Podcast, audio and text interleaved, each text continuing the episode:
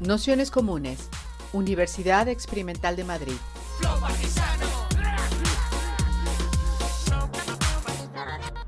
Toda la información en nuestro canal de Telegram Nociones Comunes o en nuestra web traficantes.net barra formación.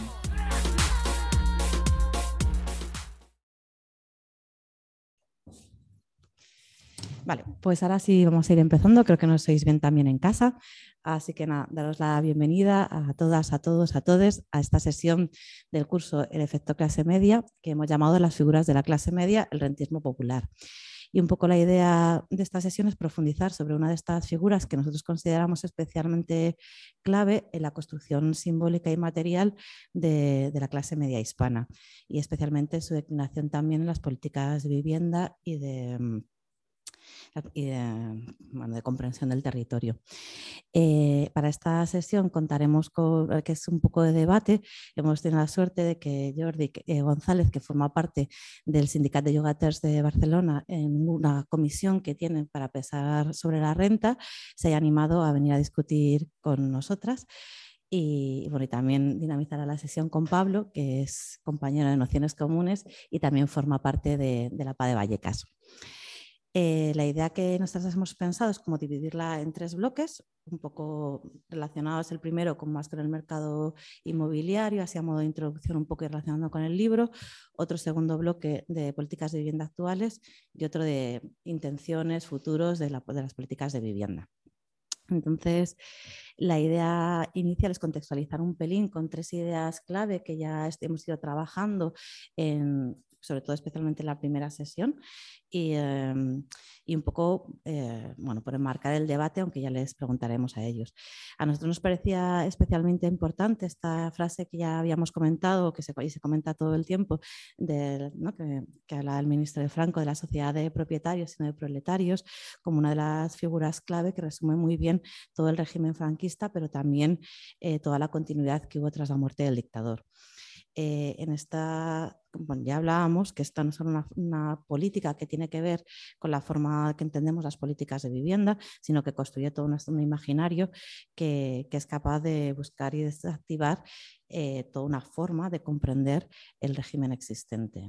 Y bueno, que no vamos a profundizar más porque ya estuvimos hablando bastante el, primer día y cómo funcionaba a la vez como mecanismo de integración.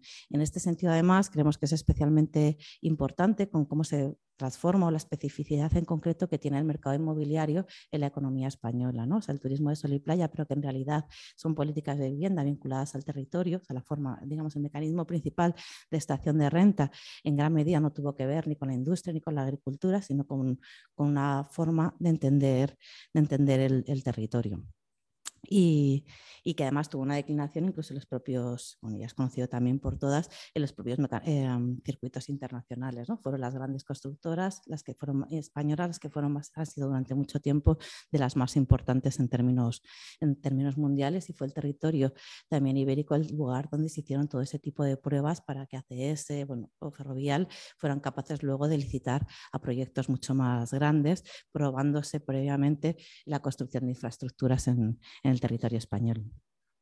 En este sentido, pasa, pasa. ¿eh? Ah, em, lo que quieras. Eh, no, déjalo abierto, no te preocupes. Y, bueno, y nada, por señalar, aunque luego profundizaremos bastante más, como tres momentos centrales en los que son las políticas de vivienda. ¿no? Un primer momento que tiene que ver con toda la política desarrollista de incorporación social durante el franquismo, que es desde finales de los 50 hasta mm, la posterior muerte del dictador, básicamente lo más importante que tiene esta época es que marca el diseño de lo que serán las políticas de vivienda de los siguientes 50 años. ¿no? O sea, no solo es lo que se produce en aquel momento, sino que, bueno, todo marca el contexto general, que es lo que ya veíamos, un mecanismo de propiedad, o sea, como eje central, la construcción de un nuevo parque de viviendas, todo está basado en la construcción de nuevas viviendas y también basado en esta cooperación público-privada que será el mecanismo fundamental para implementar estas políticas de vivienda. Esto, por supuesto, no es así en todos los países, ni mucho menos. O sea que es, bastante específico del, del contexto español y, también de lo que son las propias hegemonías franquistas. ¿no? O sea que si pensáis en el caso madrileño, por ejemplo, en los años 50, barrios que se construyeron, como puede ser el caso de Moratalaz, directamente estaba en, Urbis, ¿no? como de las más famosas, pues la, mujer del dictador, ¿no? formaba parte de, esa empresa y ahí se empezaron a tantear cuáles eran eh, las herramientas de planeamiento necesarias para que esas promociones fueran viables. O sea, construir vivienda proletaria era, bueno, Puerto o sea, la gente de Banús, en, el barrio del Pilar, en fin, bueno, los distintos, en el caso madrileño, pero también ha sido en, en otras ciudades, el mecanismo principal donde se iban ensayando qué costes tenía que tener la edificación, cuántas sesiones de eso lo tenía que haber, o sea, como, bueno, como se fueron probando ese tipo de, de, mecanismos que ya en la época de la transición y con la llegada de la democracia tiene una política prácticamente de continuidad. Podríamos hablar que como que tiene ese tinte obrero en la medida en que es capaz de hablar de cierta dignificación de la vivienda, de cierta redistribución, pero en la práctica real, eh, pese a que sí que podía haber ese tipo de estrategias, volvía a ser lo mismo, propiedad, construir mucho, nuevo y sumarse a ese tramado de constructoras, em, cooperativas y demás. cada sindicato montó sus cooperativas que intervenían de esta misma manera eh, dentro del ciclo. En, este sentido, además, es conocidísimo también por todas el aceleradísimo, o sea, el imparable aceleración del ritmo de construcción, que solo tuvo su fin en el, a partir de la crisis del 2008, extremadamente vinculada también a la cuestión inmobiliaria Lehman Brothers, Subprimes y demás. En este sentido, y como solo por resaltar como dos ideas, la más importante es como que el proceso de estratificación eh, social se produce a partir de quién tiene vivienda y no la tiene, ¿no? y el mecanismo de adquisición de renta, que ya lo veíamos, tiene que ver con el acceso a crédito o la revalorización de, a partir del inmueble propio. ¿no? son momentos en que prácticamente el 87% de la vivienda es en propiedad, o sea que, que el nivel de acceso a renta se produce entre esa diferencia quien tiene una propiedad o ha podido tener una propiedad y que no, no la tiene. Y las prácticas de políticas de vivienda tienen que ver básicamente con eso, con hacer accesible a mucha gente este tipo de, de recursos. Sin hablar que, por supuesto, el precio de la vivienda nada tiene que ver ni con eh, la cantidad de viviendas que haya ni con, ni con la demanda. Eh, finalmente, y ya súper rápido, tendríamos el ciclo donde estamos ahora, a partir de la crisis del, del 2008 y donde si ya, bueno, podemos decir que el rentismo popular vuelva a tener otro papel central, no porque lo tenga en términos virtuosos, sino que como al ser, al pensarse todas las, o nuestro modo de ver, al pensarse todas las políticas a partir de esta idea de clase media, pues se vuelve a construir un, proyecto, un proceso que es virtuoso para ese determinado tipo de, población.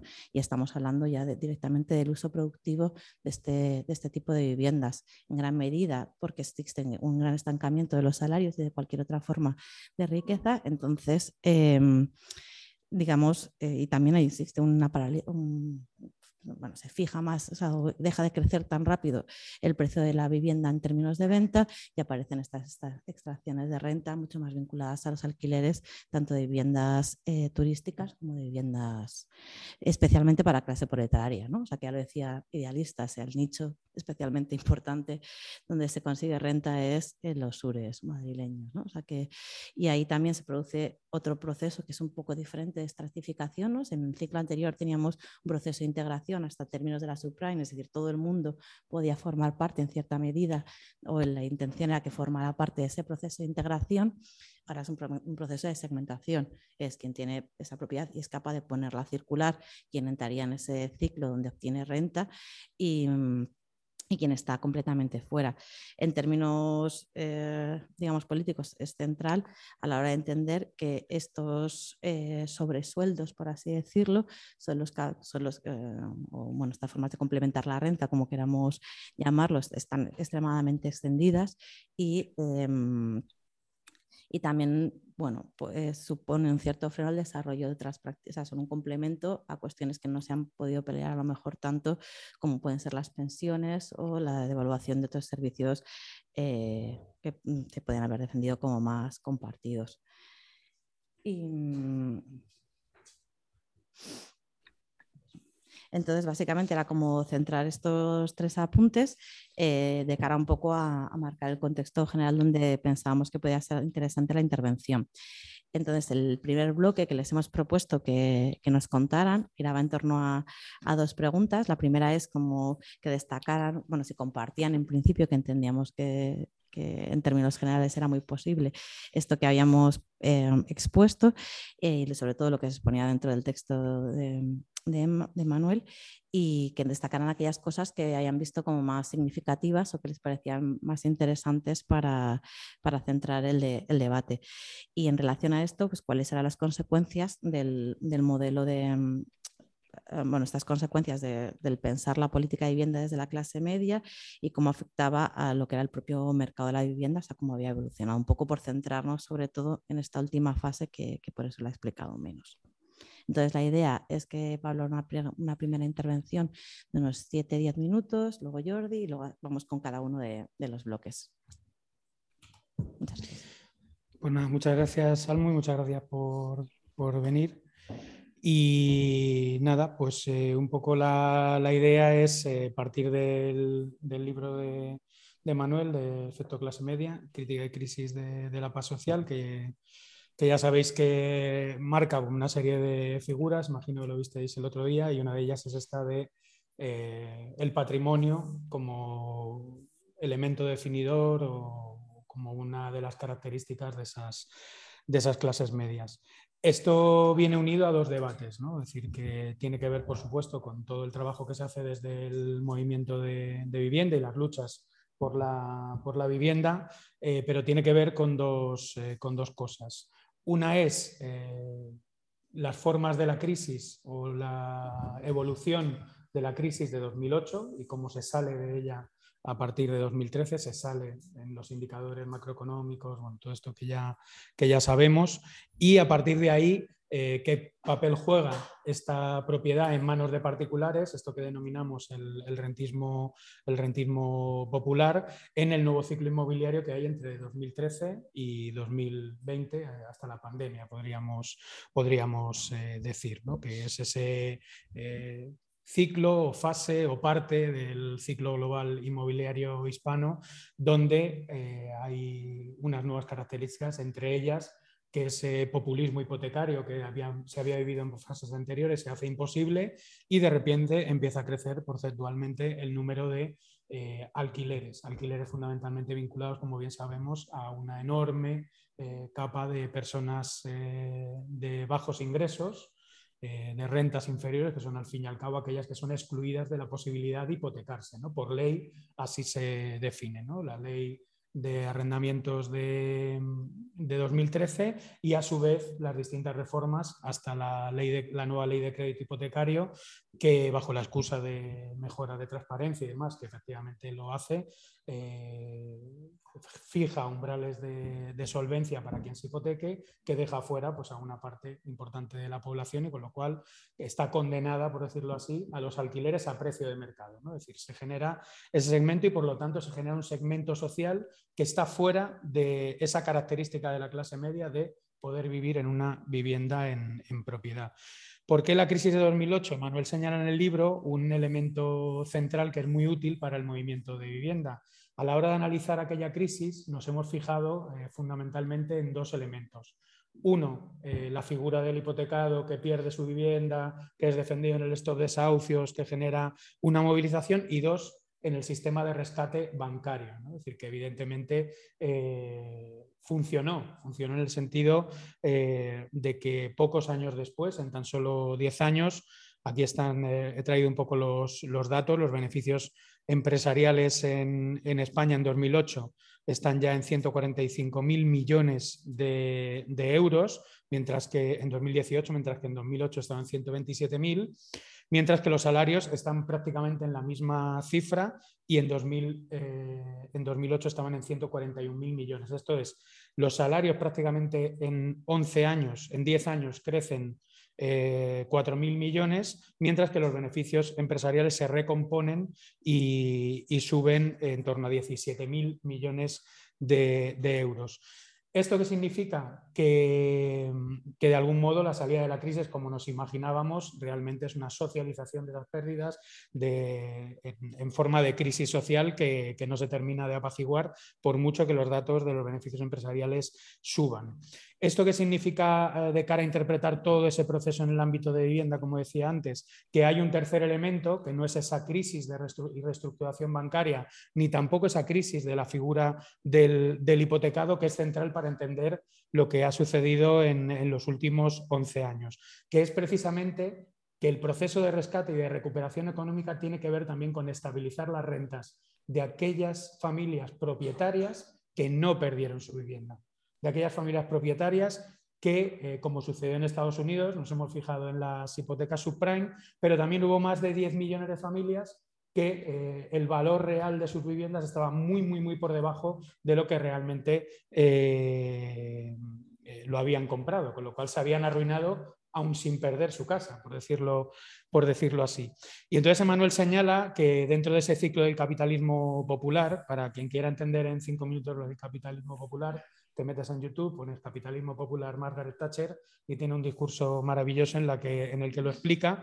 Dentro de ese capitalismo eh, popular, una de las bases fundamentales es recuperar la capacidad de rentabilización de ese patrimonio y de monetización de ese patrimonio. Esto es, tu patrimonio inmobiliario tiene valor en la medida en que lo puedes poner en circulación.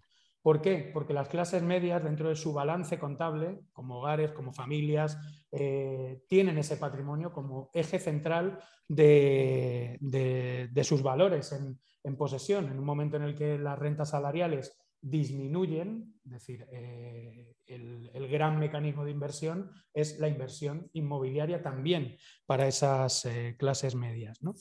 Hay un ejemplo que no se suele poner porque ya es que se da como por hecho, pero es evidente el dumping que se hace en favor de, la, propiedad inmobiliaria, que es la diferencia entre el valor catastral y el valor de mercado. Esto es como si eh, tuviésemos en nuestro sueldo 1.700 en nómina y cobrásemos sistemáticamente 2.600.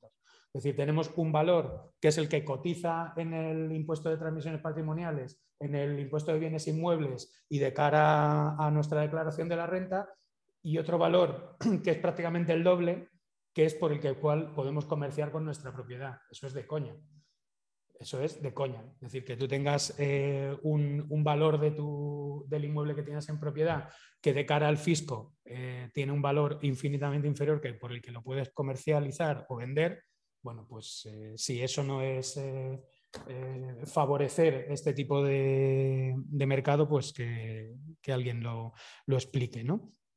Entonces, el, problema que, no se abordó en esa crisis precisamente es entender cómo eh, se desplomaron y cómo había que reestabilizar la rentabilidad y la posibilidad de monetizar esas propiedades en manos de particulares que no habían perdido sus viviendas. Eso es, que el mercado de la vivienda en su conjunto siguiese funcionando y, por lo tanto, la figura del, rentismo popular tiene que ver con esa gran capa de, de la sociedad española propietaria en ese momento, en el 90% de los casos, de su o sus viviendas, segundas, terceras eh, propiedades, que pudiesen seguir eh, funcionando en ese, en ese ámbito. ¿no? Por lo tanto, el rescate y la estabilización de los valores inmobiliarios no solo se circunscribía al rescate bancario, sino que tenía que ver con el reequilibrio financiero de las eh, propias familias. ¿no? Y ahí vamos a la, segunda parte que ya me he pasado, ni se sabe.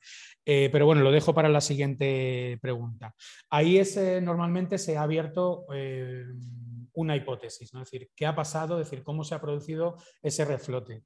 Eh, al iniciar el análisis de cómo se ha producido la reestructuración inmobiliaria en España a partir de 2013, como gran parte de los análisis vienen de las propias dinámicas activistas, siguen partiendo solo de la hipótesis de la reestructuración bancaria y la participación y funcionamiento de los grandes actores financieros y de la crisis de quien no tiene acceso a la vivienda, es desahuciado eh, o, tiene problemas de acceso.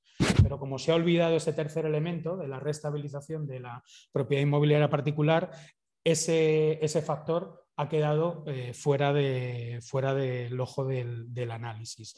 Entonces yo creo que a día de hoy, en el momento en el que empezamos a analizar este, este ciclo, que tiene dos grandes elementos, uno de ellos es cómo se recompone el poder inmobiliario por parte de fondos de inversión en, distintos elementos de compra de oficinas, suelos, eh, de inversión inmobiliaria de lo más diversificado, pero lo que más nos interesa es cómo participan estos fondos de inversión en, eh, en el nuevo mercado de la alquiler, que es lo que eh, ahora mismo es uno de los elementos eh, centrales, yo creo que el libro de Manuel, y es una hipótesis que hay que manejar, abre, y es algo que hemos intentado trabajar en los últimos años, una nueva vía. ¿no? Es decir, existe una hipótesis de qué ha pasado en esos años, que sería la hipótesis en torno a los fondos buitres, son fondos de inversión que empiezan a comprar y empiezan a quedarse y monopolizar de alguna manera el mercado del alquiler, o la hipótesis del rentismo popular, que es eh, dejar a los fondos de inversión en el lugar donde les corresponde porcentualmente en el mercado del alquiler y eh, abrirse a, que el propio rescate y la propia reestructuración y rebalanceo o recuperación de los balances eh, patrimoniales familiares ha sido porque las propias clases medias y las propias propietarios de segundas y terceras viviendas han participado con mucha intensidad en ese nuevo mercado del alquiler. Pero ya me he pasado. y bueno, eso seguimos, no se quedan aquí, bueno, luego seguimos. Sí, vale, pues em, me lanzo con eh, un montón de ideas ya que, ha, comentado Pablo. Em, entonces, eh, estoy intentando como ordenar las ideas ¿no? que ha lanzado Pablo y también como lo que yo estaba pensando ya de hecho con la lectura de, que hacía del libro de, Manuel, que bueno, lo primero que puedo decir básicamente es que ha sido todo un gusto leerlo eh, y muchas gracias por la invitación. Para mí ha sido un placer eh, poder leer este libro y, también poder criticarlo, ¿no? que me parece que esa es un poco la función em, desde un punto de vista de la política que se hace desde, desde el movimiento de vivienda en, Barcelona, desde el sindicato de inquilinos. Yo formo parte del sindicato de inquilinos de Barcelona Em, y entonces eh, yo quería lanzar algunas eh, problematizaciones, ¿no? porque yo diría, el, el, libro de Manuel es, es, un gustazo ya no solo con la cantidad de documento, de documentación, ¿no? de forma ya histórica, sociológica, con la que, con la que explica ¿no? todo eh, este efecto de clase media, ¿no? cómo, es un, ¿no? contiene esos procesos de transformación social en, el Estado español. Em, Y eh, yo quiero empezar a pensar un poco ¿no? Eh, sobre realmente, y, lo empiezo a ligar con lo que comentaba Pablo, ¿no? que me parece que también está muy, está muy bien lanzado. Como que hay, podemos decir que hay dos hipótesis. ¿no? Podemos decir, hay dos hipótesis. La primera es ¿no? esta idea de la crisis del hipotecado, la reestructuración bancaria, el papel de los fondos buitre, de las OCIMIS, ¿no? estos grandes tenedores que han venido y demás. ¿vale? Ahí podemos encajar una hipótesis, la intentamos pensar. Segunda hipótesis, ¿vale? ¿Realmente cuál ha sido el efecto en las clases medias? ¿no? O sea, realmente vamos a pensar cuál ha sido el efecto que ha tenido esta restabilización de la propiedad en las clases medias. Ahora bien, yo diría, yo diría como, o sea, yo para empezar así diría una frase de Marx, ¿no? Que una cosa es la lógica de las cosas y la otra la, cosa de la lógica, ¿no? La, lógica de las cosas y las cosas de la lógica. Y diría, desde un punto de vista teórico, me sirven esas hipótesis, ¿no? Y, yo lo que quiero plantear es desde un punto de vista político, ¿no? O sea, cuán operativas son esas hipótesis. Pues diría, eh, vamos a ver cómo nos manejamos con estas dos hipótesis en este nuevo ciclo, ¿no? Diría, con la primera es con la que nos hemos manejado, yo diría, ¿no? Como cuál es, el papel de la Sareb, cuál es el papel de los fondos buitre, cuál es el papel de las SOCIMIS. Me parece que ahí el movimiento por la vivienda ha sabido gestionar el antagonismo. ¿No? Es decir, ha sabido hacer política contenciosa, ha abierto un, un campo de luchas dentro de la vivienda y, y, no sé, desde una lógica populista, lo que sea, ¿no? O sea, lo podemos analizar teóricamente desde diferentes perspectivas, pero me parece que ha sido operativo.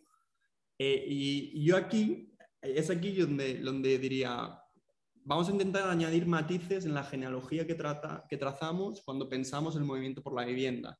¿no? Eh, porque hay, en, una cosa del libro que yo leía, ¿no? Eh, que comentaba en la salida de la gran recesión, ¿no? como que el movimiento por la vivienda, los sindicatos de inquilinos han, han sido capaces de cambiar la ley, ¿no? a la, la, ley de arrendamientos urbanos en el 2019 ¿no? y cambiar de tres años a cinco años hay una información ahí que se deja de Manuel que es de cinco años a pequeños propietarios y siete años a grandes propietarios. Y eso me parece que, o sea, lo podemos banalizar, ¿no? Pero me parece que es importante. Es decir, eh, se ha introducido por primera vez en la historia una distinción entre pequeño y gran propietario. Ahora bien, vamos a discutir si eso es útil o no. Pero vamos a ver, el, ha sido gracias al, ¿no? movimiento por la vivienda, a los sindicatos, al esfuerzo que ha hecho la PA durante más de 10 años, se ha introducido por primera vez en una ley de arrendamientos urbanos la distinción pequeño, gran propietario. Los grandes propietarios tienen que hacer contratos de siete años y pagan ellos los honorarios, ¿no? cosa que no es menos sobre todo en ciudades de Barcelona, Madrid, me imagino que es lo mismo, donde el poder, las relaciones de poder ahora mismo caen siempre en, el, propietario y tienes que pagar los honorarios. Em, digo, esto desde un punto de vista eh, activista nos ha dado herramientas sindicales para decir, bueno, hay contratos que se están firmando a siete años, no son pocos, ¿no? sobre todo de Blackstone, de Cerberus, de los grandes fondos buitres, etc. Eh, esto me parece un punto ¿no? como, como a, empezar a pensar eh, el sentido de vamos a introducir la política contenciosa que se ha abierto en el nuevo ciclo, ¿no? de, en, la, salida a la gran recesión que explica genial Emanuel en el libro, ¿no? sobre todo no tanto en el, episodio, en el capítulo sobre la figura del propietario, sino la del rendismo popular, ¿no? más, más, más al final del libro, eh, vamos a introducir un poco eh, la política, o sea, cómo la vivienda se ha convertido en un campo de luchas. O sea, es que si miramos atrás, con el auge de la PA, podríamos, trazar la genealogía, pues, V de vivienda, ¿no? más atrás, el movimiento CUPA, etcétera, etcétera, hasta con el auge de los sindicatos de inquilinos en 2017, la producción de instancias legislativas y el cambio legislativo, sin dudas, diremos, insuficiente, pero eso hay que analizarlo. Es decir, tenemos que analizar la vivienda ya como un, campo autónomo de luchas. Es decir, ahí, ahí se están abriendo unas grietas y eso es lo que tenemos que pensar ahora, sobre todo con lo que está apuntando Pablo, con esta segunda hipótesis que la, explica genial Emanuel en el libro, y que espero que Pablo la pueda desarrollar mucho mejor, aún más ampliada, digo, en, en, el libro ¿no? que está por venir, eh, cómo, nos, cómo pensamos políticamente, es decir, el rol de los sindicatos de inquilinos, inquilinas y más ampliamente el rol del movimiento por la vivienda en, de cara a la vivienda, es decir, de cara al campo de la vivienda como una esfera autónoma donde se están dando unas luchas eh, que antes no se estaban dando. Y, me refiero a, dos polos opuestos, es decir, la reorganización del lobby inmobiliario, no solamente con el papel de las Sareb, los fondos de inversión, las OCIMIS, etcétera, sino con muchas organizaciones que han surgido a partir de 2008. Eh, la, Asociación de Socimis, ASBAL, eh, Asociación de Consultorías que monopolizan el mercado de la vivienda, eh, ¿no? Eh, muchas, eh, en, obviamente las ciudades como Barcelona, pues la cámara, la cámara de propietarios, cómo se refuerzan, cuáles son los, las, las, alianzas que tejen allí y de qué forma los sindicatos en ciudades como Barcelona, Madrid, estamos intentando desafiar un poco ese monopolio que tenían muchos actores sociales y políticos en eh, en el mercado del alquiler, porque era un monopolio, es decir, no había voz, no había una voz, eh, no había un contrapoder que le dijera a un propietario de Barcelona, oye, perdona, ¿no? que eh, no, vas a, no, vamos a aceptar esta subida de, alquiler, ¿no? ¿no? vamos a aceptar una subida de 200, 300 euros. Em, entonces, yo lo que, lo que quería introducir así como, un, como, ¿no? como para, para enmendar un poco ¿no? esta, esta lectura que, que, que nos ofrece el libro sería Vamos a intentar situar ya la política contenciosa con, con, el auge de los sindicatos de inquilinas como una transformación del movimiento por la vivienda ¿no? después de la paz y demás. Vamos a ver cuáles son las políticas que se han generado y de qué forma estamos operando políticamente. A partir de ahí, sí es cierto, en este ciclo de, de expansión inmobiliaria, después del 2008, se ha reorganizado todo políticamente, ¿no? el campo político en la vivienda se ha reorganizado eh, a, favor de la primera y segunda hipótesis que comentaba Pablo. ¿No? Es decir, pensar cuáles han sido los grandes propietarios, el rol de la Sareb. Eh, eh, se ha cambiado al lado de 2013, se han, ¿no? han aparecido 80 socimis ¿no? que no pagan impuestos de sociedades y 30 de ellas son enfocadas al residencial cuál es el, efecto que esto produce más, vale, esto políticamente nos ha servido, ha sido útil, ¿no? ha sido un, ha sido, em, un discurso que nos ha facilitado cambiar leyes. En Barcelona venimos que hemos impulsado una, una regulación eh, de, precios. ¿no? ¿no? entro en el debate sobre la propia regulación de precios, pero en Barcelona, con una capa, amplia de propietarios, de grandes propietarios, un rendismo popular arraigado a la burguesía, catalana, hemos, sido capaces de ponerles entre las cuerdas de alguna forma, en el sentido de decir, oye, os hemos frenado esta subida increciendo de, de, los precios, ¿no? de que en Barcelona cualquier propietario tenía derecho a, subir el alquiler a, un inquilino o inquilina al mes siguiente que se acabara el contrato. Esto ha sido una batalla política y cultural de cambiar, eh, muy importante. Ahora nos encontramos en que el Tribunal Constitucional la ha declarado inconstitucional, ¿no? hay unos decretos que se han, se han tumbado, ya no está operativa. También podríamos discutir sobre el contenido de la regulación de precios, pero esa batalla, ¿no? esa, digamos, ese, esa, esa, política de regulación de precios se ha conseguido por toda una lucha que viene desde el 2017, al menos en Barcelona, ¿no? Bueno, y, como decía, podríamos trazarla mucho más, eh, ¿no? Está enraizada en, un, en, una política contenciosa en el ámbito de la vivienda que, está, eh, que, que, tiene mucho tiempo, ¿no? Em, atrás, desde los 80, el movimiento Ocupa, etcétera, etcétera. Pero desde el 2017, insisto en esto, hay política contenciosa en el ámbito de la vivienda, hay que analizarla y entonces a partir de ahí vemos cuáles han sido las instancias en términos de políticas públicas que se han cambiado en el ámbito de la vivienda. Y a partir de ahí pensamos las hipótesis políticas. Es decir, pensamos de qué forma vamos a operar políticamente, cómo nos organizamos y de qué forma podemos abrir eh, una brecha en este efecto clase media real, ¿no? de qué forma construimos clase desde el ámbito de la vivienda, ¿no? con esta realidad social avasalladora, es que vivimos en una sociedad de propietarios, sobre todo en el Estado español, ¿no? y en el análisis que nos ofrece Emanuel. Em, después, una cuestión, no sé si tengo tiempo para una cuestión rápida. Cuatro segundos, pero vamos, lo que quieras una cuestión rápida sobre, también sobre el, libro, eh, que me parecía que Emanuel ponía mucho énfasis también en la cuestión del turismo, y, con toda la razón, y sobre todo en ciudades como Barcelona lo hemos visto em, eh, de forma realmente muy, muy importante, el peso que tiene el turismo y las viviendas de uso turístico. Em, ahí yo lo que me parece lo que es importante es decir, la clase media de eso se ha aprovechado muchísimo pero yo creo que hay que lanzar también una hipótesis y es eh, hasta qué punto la clase, digamos, trabajadora eh, de ingresos eh, ¿no? menores a los 15.000 euros anuales o incluso 26.000 euros anuales, hasta qué punto el fenómeno de Airbnb ha arraigado en el uso, ¿no? en, en, el uso que tiene la clase trabajadora en términos sociológicos, ¿no? Em, de utilizar también el turismo para sostener políticas de rentas, es decir, para sostener un auge de los precios del alquiler.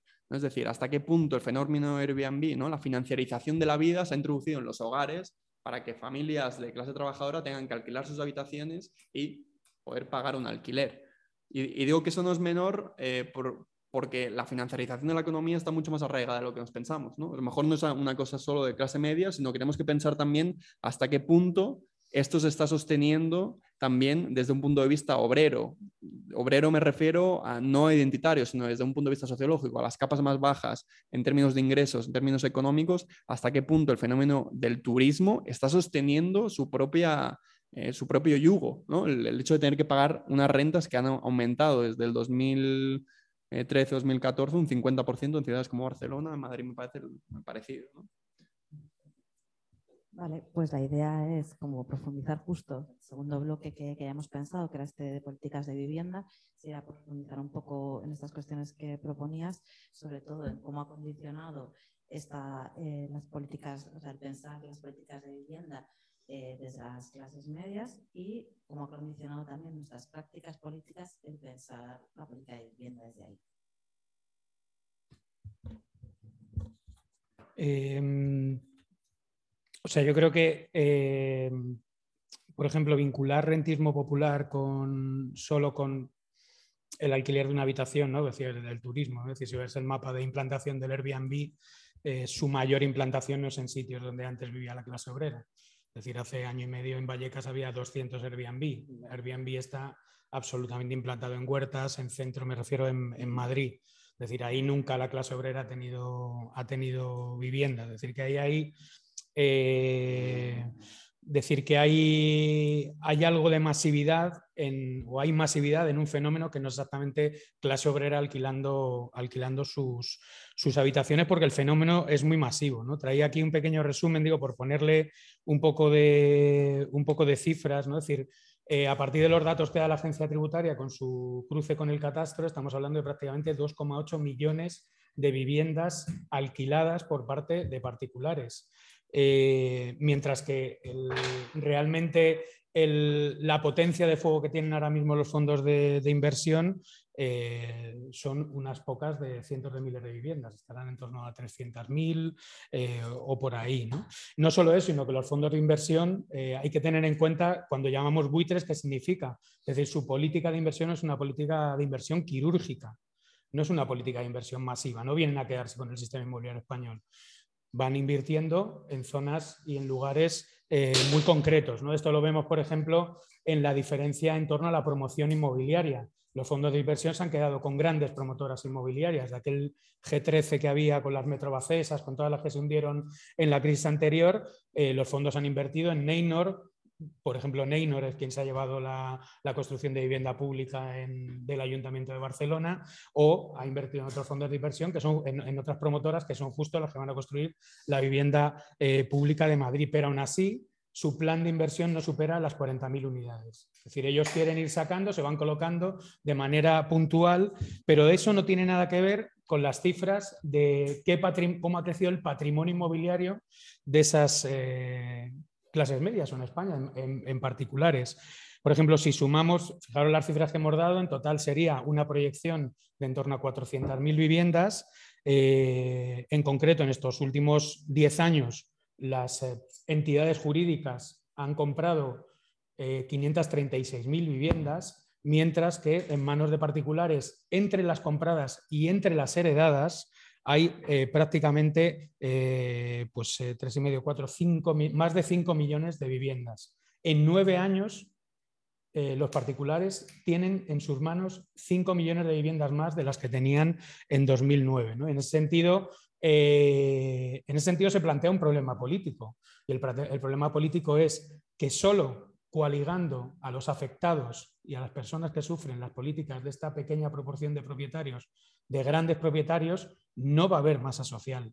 No vamos a tener eh, grandísimos sindicatos, no vamos a tener una CNT de la vivienda, no vamos, decir, porque en gran medida el problema del desahucio, eh, eso lo se veía muy bien en la encuesta que hizo el, sindicato de llevates con, la Hidra, eso que se llamaban masivamente los desahucios silenciosos ¿no?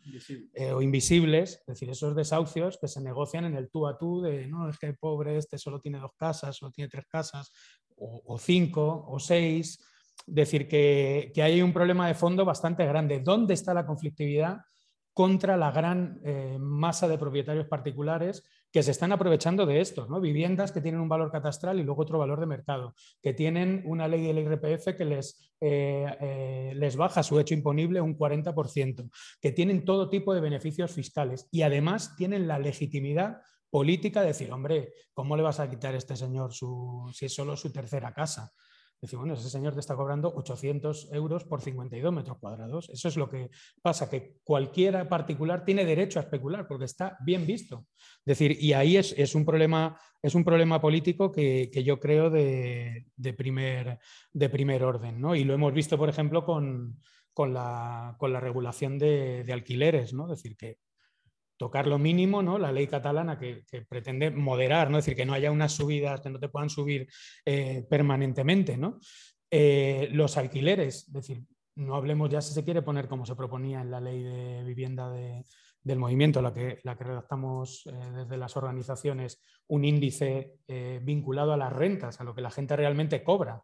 Es decir, porque ese es un, es un problema bastante, bastante grande. ¿no? Entonces, eh, en ese sentido, eh, y yo creo que es un problema que, estamos, que estamos viendo en el movimiento, estamos consiguiendo eh, pequeñas, grandes luchas ejemplares contra Blackstone, campañas contra la Sareb, contra no sé qué, pero no agrupamos y movilizamos. Y cuando digo movilizar, es, en Madrid no conseguimos hacer una, el movimiento de vivienda, nunca, ni siquiera en los momentos más fuertes de la paz, ha conseguido hacer manifestaciones que digas hostia, ahora sí que hemos sacado un pitote gordo, ¿no?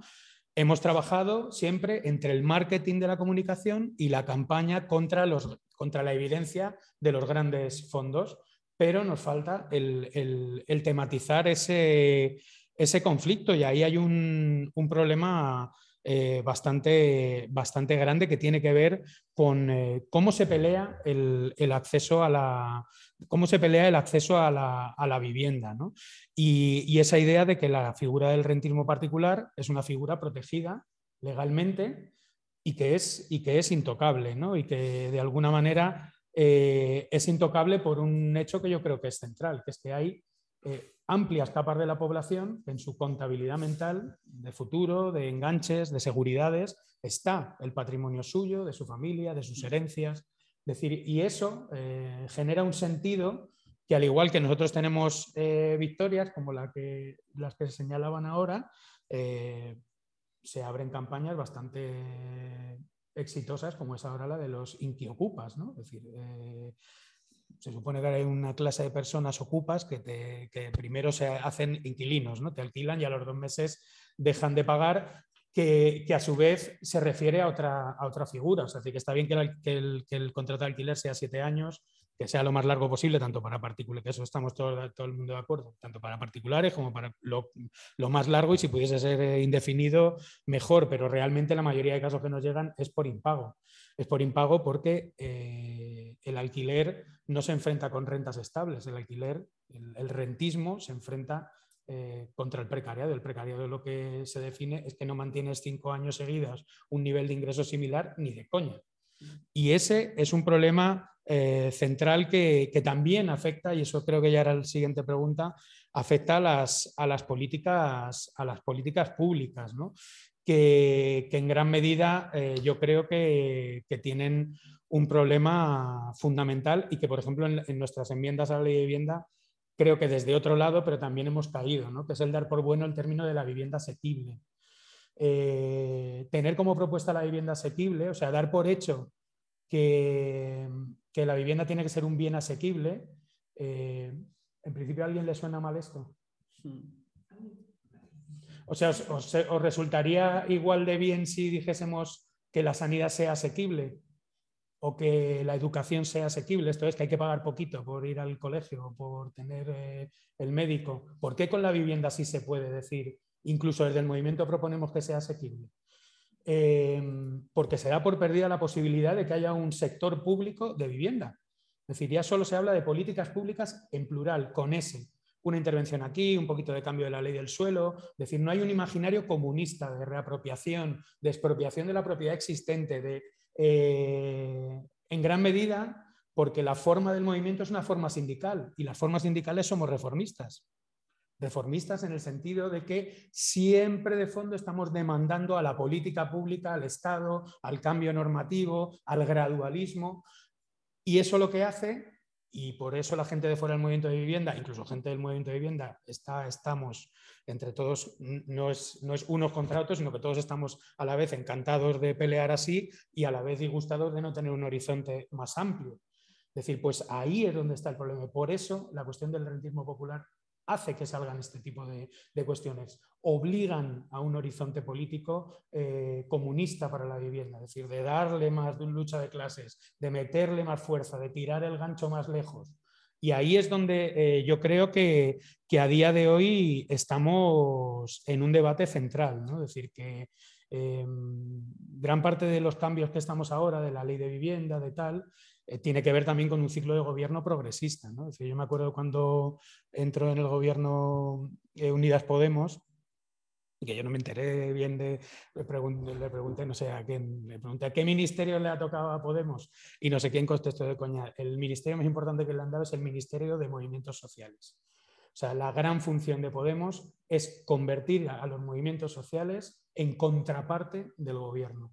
Y, y eso tiene un problema de fondo. Es decir, porque obliga a los, obliga los movimientos a convertirse en gradualistas, los que ya lo somos eh, gradualistas y más refor, por decirlo así, como es el movimiento de vivienda, si por, digo, por si hay gente de otros ámbitos más, eh, bueno, pues de otras eh, perspectivas, para no incluir a todo, a todo el mundo, pues lo tenemos a, a, huevo, ¿no? Es decir, las horas que habrán echado compañeros y compañeras en los detalles de la ley, de tal, de no sé qué, sin negar que ahí va a haber cambios y yo creo que algunos de ellos eh, van, a estar, van a estar bien. Y la ley que, ha hecho, que hemos hecho desde los movimientos, ojalá estuviese, ojalá estuviese funcionando. Pero a la vez eh, convierte nuestra política en, en, una política de gancho corto siempre. Y eso, eh, bueno, pues tiene, tiene sus problemas que, que, hay, que, que hay que analizar, ¿no? Decir, que nosotros lo, lo, lo veíamos en Vallecas, ¿no? Decir, que ahora con entre las medidas tal, bueno, sigue habiendo eh, bastantes desahucios, pues por los datos sigue habiendo un montón de desahucios. Decíamos, ¿dónde está toda esa gente que nos dicen los servicios sociales que van a ser, que van a ser desahuciadas, que tienen problemas de vivienda? Que... Decir, y es porque mm, la relación que hay entre la propiedad y el inquilinato eh, ocupas y gente precaria no, es, no se circunscribe mayoritariamente a la relación entre un gran propietario y un, y un inquilino o un eh, ocupa o tal. Entonces hay un problema que se está dando, que va cayendo, que nosotros nos agarramos a nuestras eh, campañas, o sea, que no se pueden eh, dejar porque nos harían desaparecer, porque ahora mismo son los grandes, las grandes banderas del movimiento, pero a su vez nos abren estos agujeros negros que, hay que intentar forzar. Y bueno, lo, otro ya lo, digo luego. Sí, yo puntualizo, solo lo que comentabas un, poco sobre lo de Em, el uso de Airbnb en ciertas capas sociales, ¿no?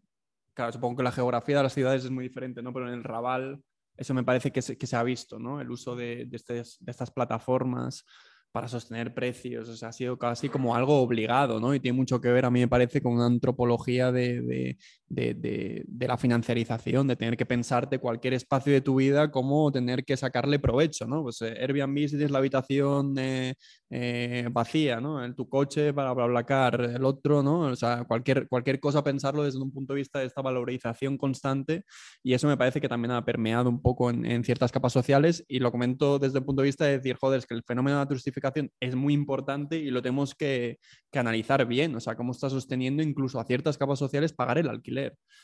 Em, ah, y, yo aquí, pues nada, añadiría nada, dos notas al pie para algo que iba comentando Pablo, porque estoy muy de acuerdo con él. Y estructuralmente es que es, es jodido pensar la política en el campo de la vivienda.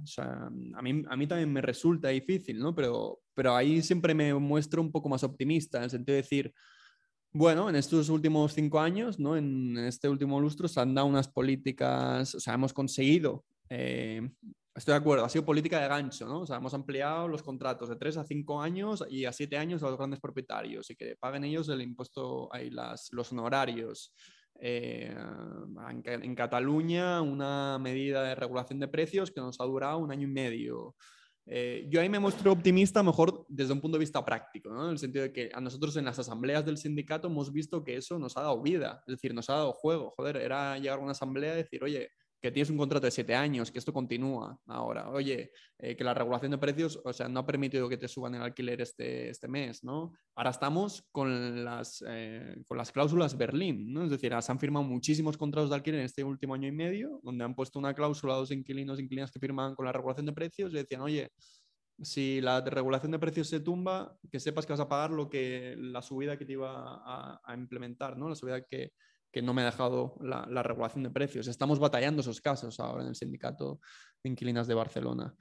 Em, Estoy de acuerdo, es, una política de gancho, es decir, eh, pero yo la veo como, bueno, vamos a seguir ampliando el campo de batalla. Es decir, si realmente estamos viendo la, vivienda como un campo de luchas donde el lobby inmobiliario realmente es que hay un lobby inmobiliario, o sea, el otro día había una conferencia de Asbal, ¿no? Donde el, Eduardo Mendiluce decía, mira, se un ciclo, ¿no? En, España se un ciclo, a mí ya no me sale rentable alquilar en España no sé si lo diría realmente porque las cifras no le salen o por una media presión ¿no? a la ley de vivienda, ¿no? que también puede ser, porque de alguna forma estos eventos se organizan ¿no? ya como eh, son eh, escenificaciones del poder que tiene el lobby inmobiliario, el Joan Clos, ¿no? Eh, Eduardo Mendiluz y demás. Pero decía claramente, mm, a Blackstone ya no le sale rentable la política de alquiler y vamos a cambiar de ciclo. ¿no? Obviamente Blackstone no va a hacer en 5 o 7 años, o sea, tiene contratos de alquiler ¿no? que le van a durar 7 años, pero ahí va a ir vendiendo. Aquí en Madrid ya se han vendido ¿no? una serie de, de paquetes, va a, ir, va, va, a seguir una política de desinversión, ¿no? De alguna forma, veremos, estudiaremos hasta qué punto, ¿no? Eh, eh, otros actores inmobiliarios, otros grandes actores inmobiliarios siguen su, paso. Pero lo que es cierto es que a, a Mendiluz le ha jodido un montón de regulaciones. Entras en, Cataluña, tienes la, la 17 de 2019, ahora la 1 2022, ¿no? la de la PA. Eh, tienes, ahora ya no tienes la regulación de precios, pero tienes los alquileres ya con a, ¿no? Man, de, de siete años, etcétera, etcétera eso les ha dolido y eso nos ha ayudado a ampliar eh, la política o a dar un cierto margen de maniobra a los sindicatos para movernos ahí. Entonces, yo soy de la perspectiva de, bueno, ¿vamos haciendo política de gancho? Sí. ¿Es insuficiente? Sí. ¿Vamos ampliando el campo de batalla? Yo creo que también.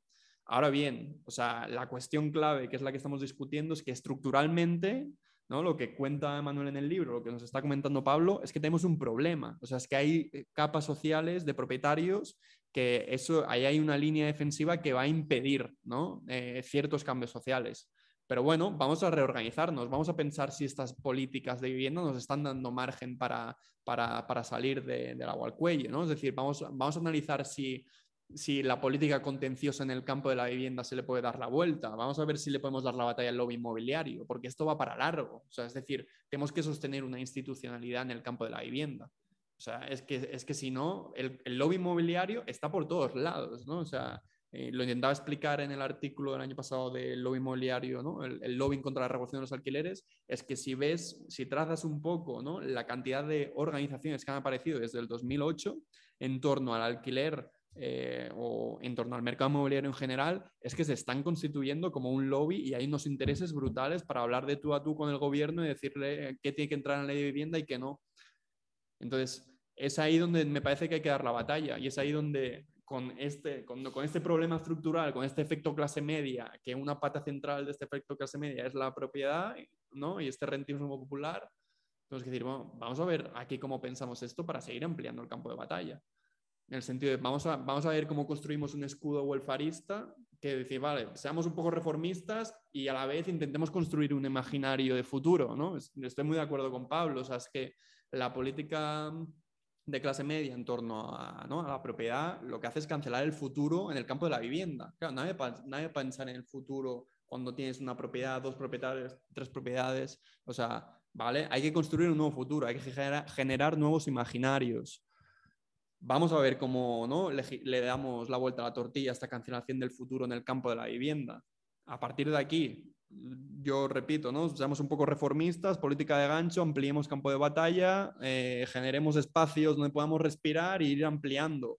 ¿Cómo? Ahí ya es la hipótesis que tenemos que lanzar en términos políticos, ¿no? ¿Cómo operamos ahí cuando, ¿no? Con, esta, con este giro, yo diría este giro de la hipótesis 1 ¿no? a la hipótesis 2, de la reestructuración bancaria, el rol importante de la Sareb, que ahora, por cierto, se ha deshecho de dos paquetes inmobiliarios, dos portfolios a Hipoges, eh, un fondo de inversión, ¿no? KKR, que está basado en Londres, y a, y a Blackstone. Es decir, esta gente tiene unas infraestructuras para gestionar el alquiler, alquiler o vivienda que son muy, muy bestias. O sea, se ha repartido el pastel de la Sareb de cinco servicers a dos servicers, a dos compañías que van a gestionar millones, y me parece que no sabemos el número de viviendas, pero van a gestionar millones en activos inmobiliarios que todavía vienen de la crisis eh, financiera del 2008. Entonces, eh, me parece que estamos hablando de un giro, de la hipótesis 1-2 a la hipótesis 3, ¿no?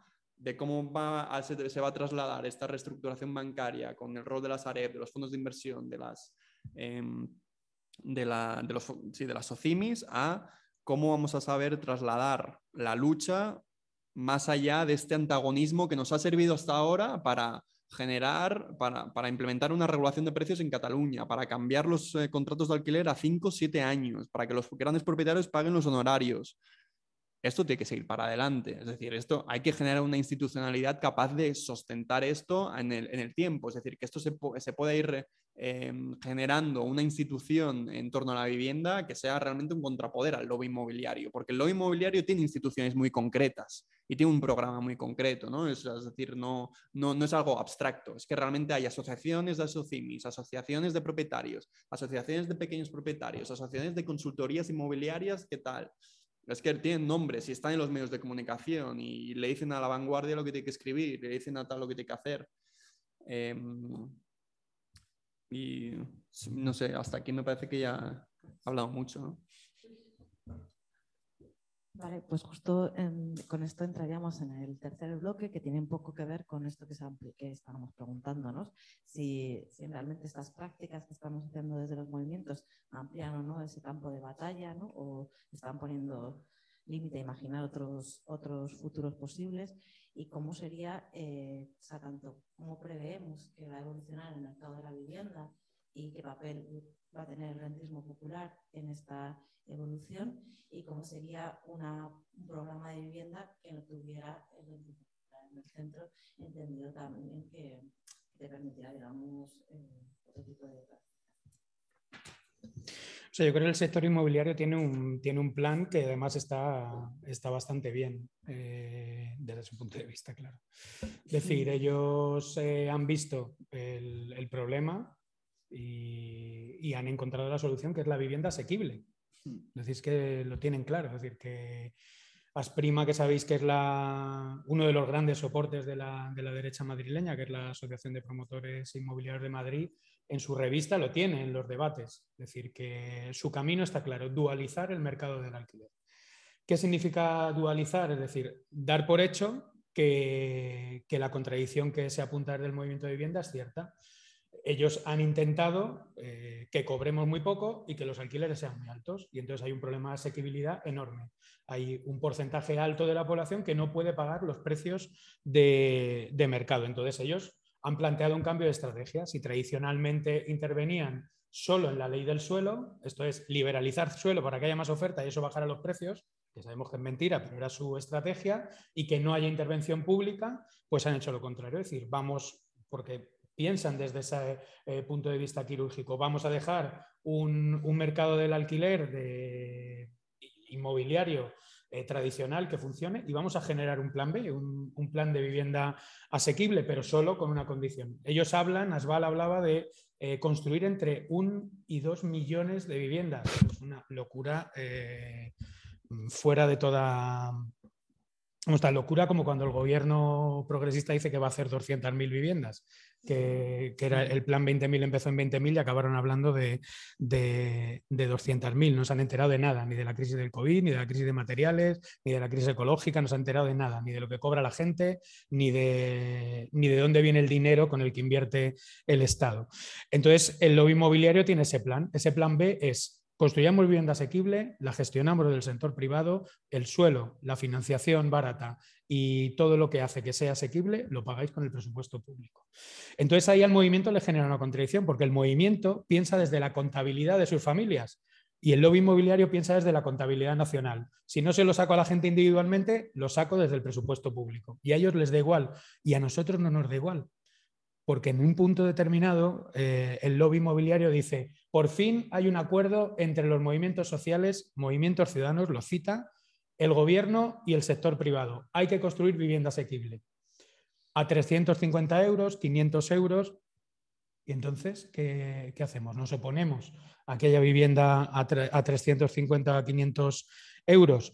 El problema que hay con eso es, eh, y eso desde el movimiento de vivienda se ve bastante bien, que es que la gente no es que no pueda pagar 700 euros o 900 de renta, es que no puede pagar 300 ni 400, porque no solo es la cantidad, sino es la regularidad del pago de esa cantidad. Yo puedo pagar 500 euros durante seis meses, pero luego me quedo en paro, luego me cambio de trabajo, luego me voy a un ERTE, luego me decir, y, ese problema es, ese problema es eh, constante. Lo discutíamos con el proyecto que yo creo que es el más avanzado en política pública, mejor que el Plan 20.000, que es Habitat Metrópoli Barcelona, que es el plan que, han lanzado y que curiosamente quien se ha salido adjudicado es, es Neynor Homes, eh, uno de los grandes, eh, la gran promotora que, viene de Cuchabank y de toda la crisis eh, inmobiliaria eh, con respecto a este, a este tema. Evidentemente, cuando eh, tú en vez de generar un sector público 100% público, como pensaríamos para la energía tal, lo que haces es lo que está haciendo en lo inmobiliario. Dice, vale, si no lo pueden pagar, actuemos como FCC, como FCC Dragados y Ferrovial. Convirtamos ese segundo mercado de la vivienda en alquiler en un mercado de infraestructuras, en un mercado vinculado a la licitación pública. Con lo cual, si ustedes me ponen el suelo, me, dan, me avalan mi financiación con el ICO por si pasa algo y encima me dejan gestionar las viviendas durante 75 años, gestionar los alquileres de esas viviendas a una rentabilidad del 3,5%, pues me parece un negocio bastante, bastante bien, ¿no? Es decir, para un país que se está hundiendo. Para un país que se está hundiendo y que tiene dos grandes redes de apoyo, que es lo que hablábamos. La primera red de apoyo es que el Ayuntamiento de Barcelona jamás va a dejar que se desahucie de ahí a nadie, por lo menos mientras estén quien han impulsado el proyecto. Eh, con lo cual entramos en la vieja retórica de, bueno, quien no pueda pagar la vivienda, que vaya a servicios sociales. Mm. ¿no? Y luego, por otro lado, el, otro, el, otro, gran, el otro gran problema es que todo el respaldo financiero es un respaldo de presupuesto público, con lo cual, eh, al final, estás generando vivienda asequible a, precios eh, desorbitados.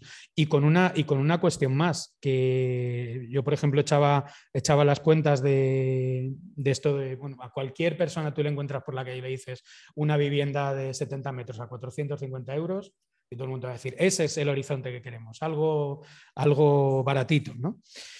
Eh, pues echando, echando el cálculo famoso que solemos echar del, 30%, que esos 400 euros serían la media de lo que marca el Plan Estatal de Acceso a la Vivienda por metro cuadrado para financiar, porque el Plan Estatal de Acceso a la Vivienda, quien lo haya leído, es fundamentalmente un enchufe de pasta para que la gente construya vivienda en alquiler barata, no es, no es un sector público, es licitación pública, como cuando Dragados hace un puente o construye una, autovía, es decir, esa regla del, 30% nos eh, obligaría a tener eh, para esos eh, sueldos en torno a ingresos mensuales en el hogar de 1.200 euros.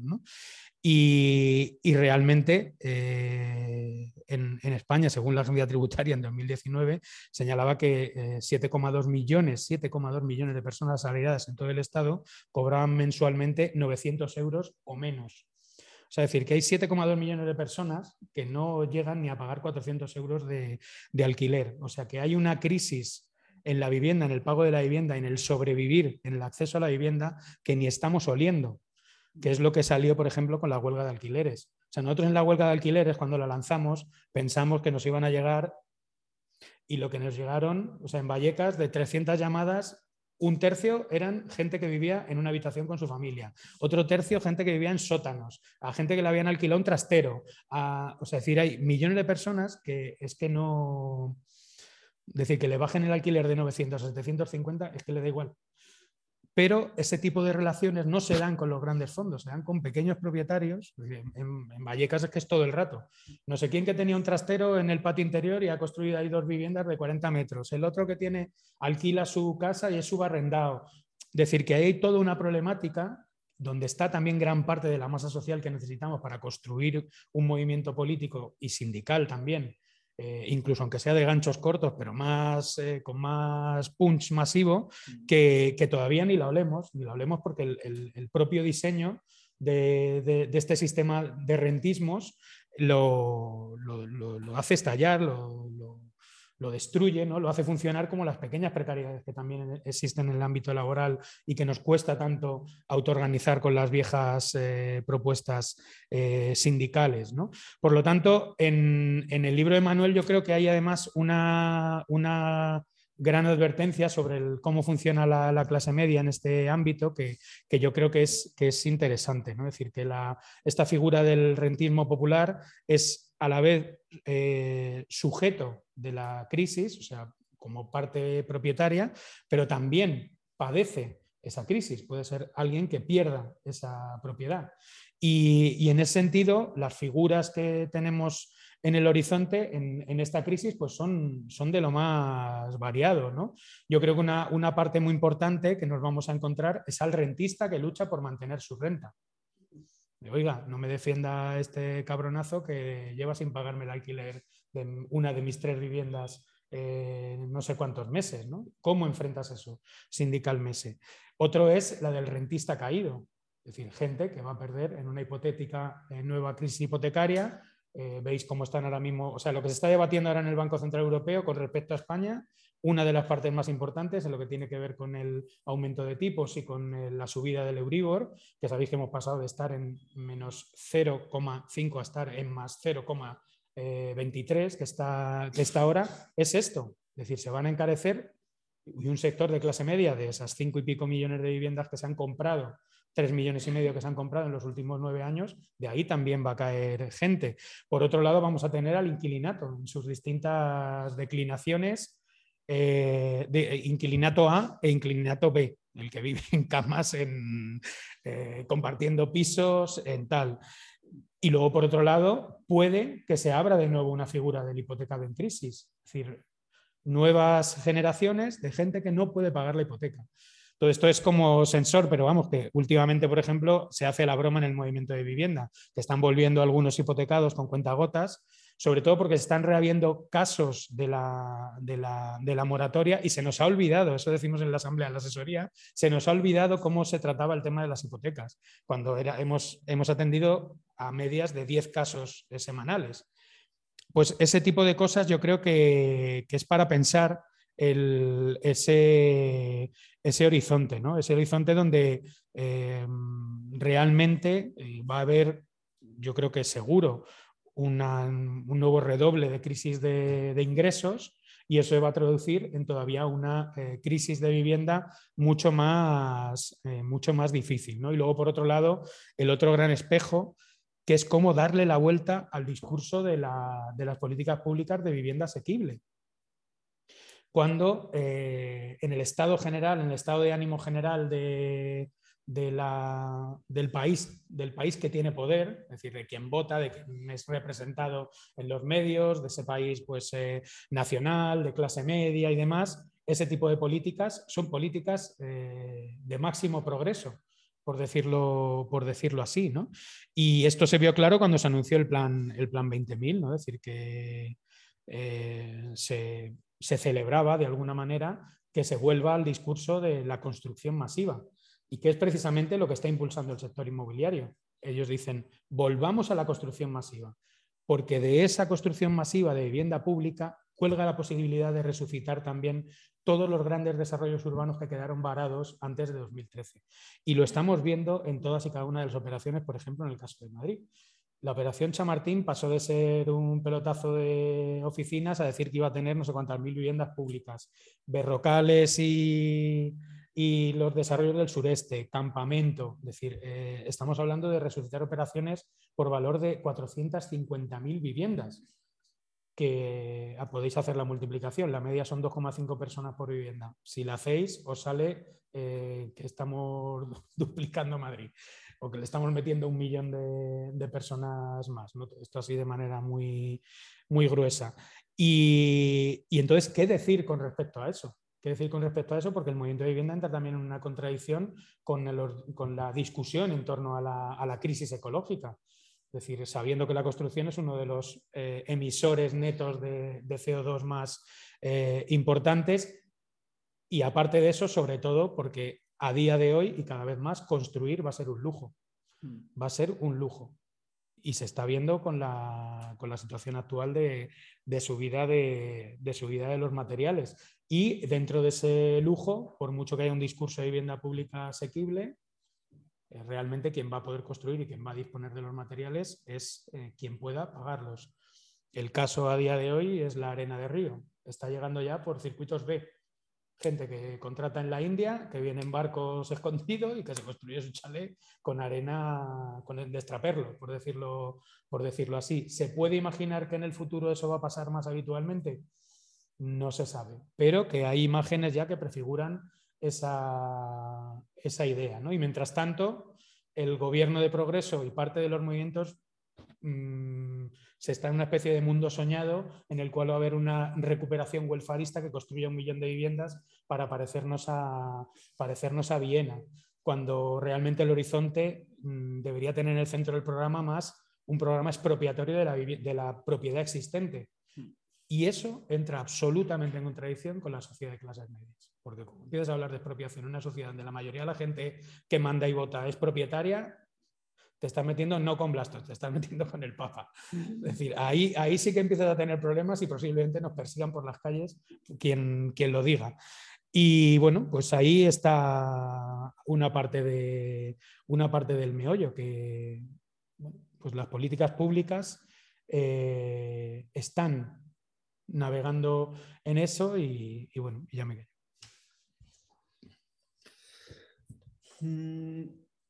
A ver, que me ordene yo un poco, porque hay, como muchos, eh, muchas cuestiones, ¿no? Eh, yo estoy, de nuevo, es que suscribo lo que comenta Pablo. Él, yo me, cuando lo, él estaba explicando el tema de vivienda asequible, sí, es que es un consenso, y yo diría que es el consenso más peligroso del lobby inmobiliario. Es decir, ellos venden vivienda asequible, y eh, se están refiriendo a unos eh, partenariados público-privados que son súper peligrosos, ¿no? que al final es una transferencia de dineros públicos, eh, como comentaba Pablo, a manos del sector privado.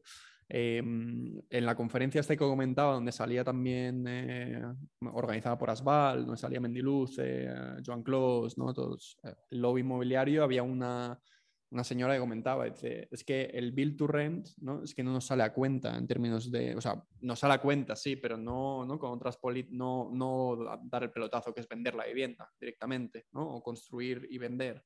Entonces, em, ¿de qué forma se configura la vivienda asequible en, en, en las próximas políticas, en la próxima ley de vivienda? Me parece que va a ser algo central.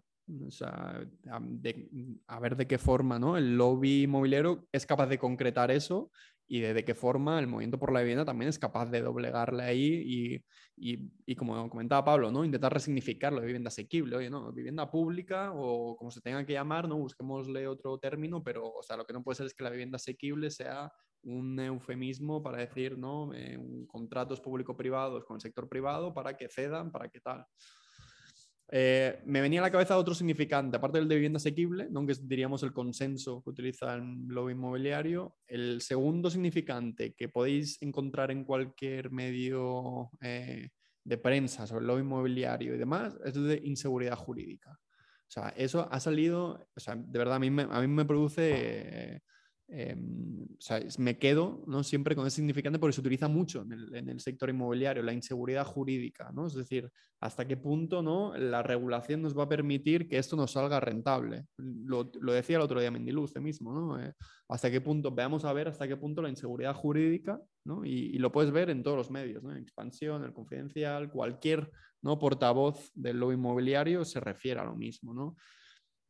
Esto es importante porque ellos están dirigidos a hacer política pública determinada. O sea, ellos sí que saben, o sea, sí que tienen claro, ¿no? O sea, cuál es su programa. Su programa es tener unas políticas públicas en la ley de vivienda, donde sea, que les sean favorables y que les generen la, rentabilidad que, están buscando.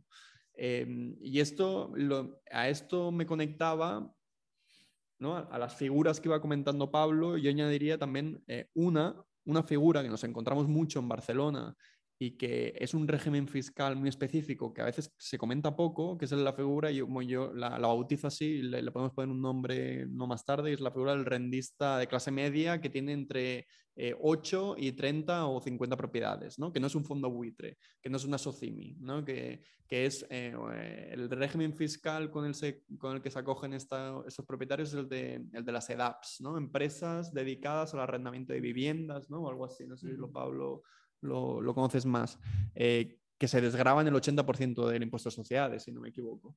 Em, es decir, eh, realmente necesitamos una reforma de la política fiscal en el sector inmobiliario, porque no solo hablamos del el 60 del IRPF a los propietarios, no solo hablamos del 80% de, de los impuestos de sociedades a las SOCIMIS, ¿no? Eh, no solo hablamos de no sé qué otros si es que además hay un régimen específico para el que no tiene 5 millones para constituir una SOCIMI o para el que tiene eh, para el que es el propietario no solo de una o dos viviendas, sino que tiene 8 o más viviendas, me parece que este régimen fiscal es a partir de 8 viviendas. A partir de 8 viviendas te puedes constituir como eh, EDAP, ¿no? empresa de arrendamientos que gestiona los arrendamientos de viviendas y me parece que tiene una excepción del 80% de, del impuesto a sociedades.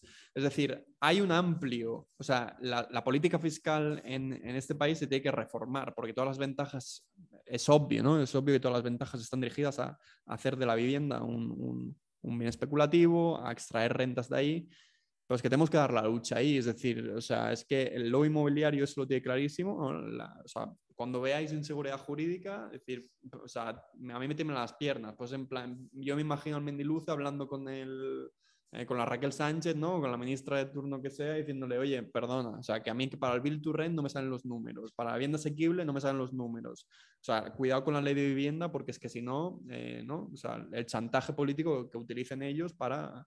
Em, entonces, eso me, me hacía reflexionar, ¿no? Sobre la batalla que se tiene que dar en la política fiscal eh, en relación al sector inmobiliario. Hay muchísima política fiscal que eso se tiene que reformar.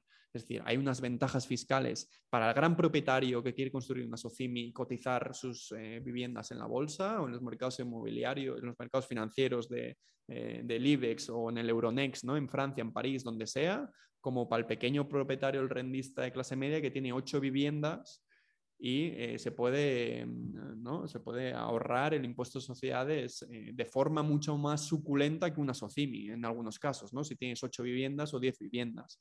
Entonces, vamos a pensar ahí también la política fiscal, vamos a ver ahí cómo será el antagonismo. ¿no? Es, o sea, mm, yo pensándolo desde un punto de vista del sindicato, digo, ¿de qué forma podemos dar antagonismo ahí? ¿no? El otro día en Barcelona estábamos ocupando las, las oficinas de, de un fondo de inversión, bueno, no sabemos bien, es una SL, el, caso de la Casa Ursola, si lo habéis visto por Twitter, eh, esto de un bloque de familias, por cierto, seguramente de clase media, ¿no? que viven de alquiler, de clase media me refiero, que no son, ¿no? son eh, de las clases más eh, populares de Barcelona, que viven en la Esquerra de la Champla, es decir, un edificio antiguo que viven de, alquiler, se han organizado con el sindicato, fuimos a ocupar las oficinas el otro día después de muchos meses de lucha en este caso, Em, estamos negociando con el fondo de inversión. No es un fondo de inversión, es una, es una SL, es una sociedad limitada eh, que debe gestionar, no sabemos cuántas viviendas, pero no más de 50 viviendas. Em, entonces, eh, tenemos que ver también cómo se da la batalla ahí. Tenemos que ver eh, cómo se da la batalla en esas figuras de rendismo ¿no? que nos apunta Pablo, que también ¿no? esboza un poco Emanuel en el libro, y que nos sirven para pensar los diferentes antagonismos. ¿no? y y para pensar un poco el futuro, vale, estamos agotando el ciclo donde la Sareb, ¿no? que, por cierto, la, política ¿no? de expropiación, eh, la Sareb tenía que haber sido el eje central, ¿no? es decir, o sea, ahí es donde se tenía que hacer una expropiación masiva. ¿no? Ahora mismo va a gestionar todos los pisos que quedaban de la Sareb ¿no? en un contrato de cinco años hasta el 2027, donde la Sareb se supone que desaparece. Todos esos pisos se van a gestionar por parte de Blackstone a través de Aliseda y Anticipa eh, anticipa con sede en Barcelona, Alisea, no sé si está en Barcelona, Madrid, no sé dónde anda, eh, y por Hipoges, que está en Barcelona también. Vamos a ver qué pasa con todos esos activos que deberían ser expropiados definitivamente, ¿no? Aunque a veces la expropiación también se entiende como compra, como el, derecho tanto y retracto, que significa que la administración entra en la compra, en la transacción entre fondo y administración pública para comprar a precio de mercado. O sea, también replanteémonos qué es la expropiación. Em, y pues yo, yo creo que lo podemos dejar aquí, no sé si ahora habrá más eh, debate.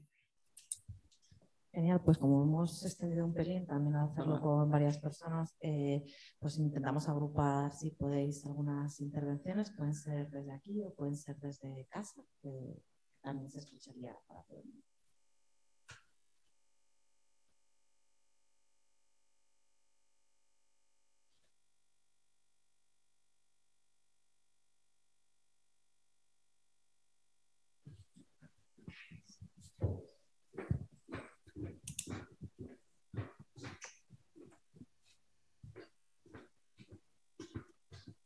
Quería un, un, comentario ¿no? en relación sobre todo con lo que,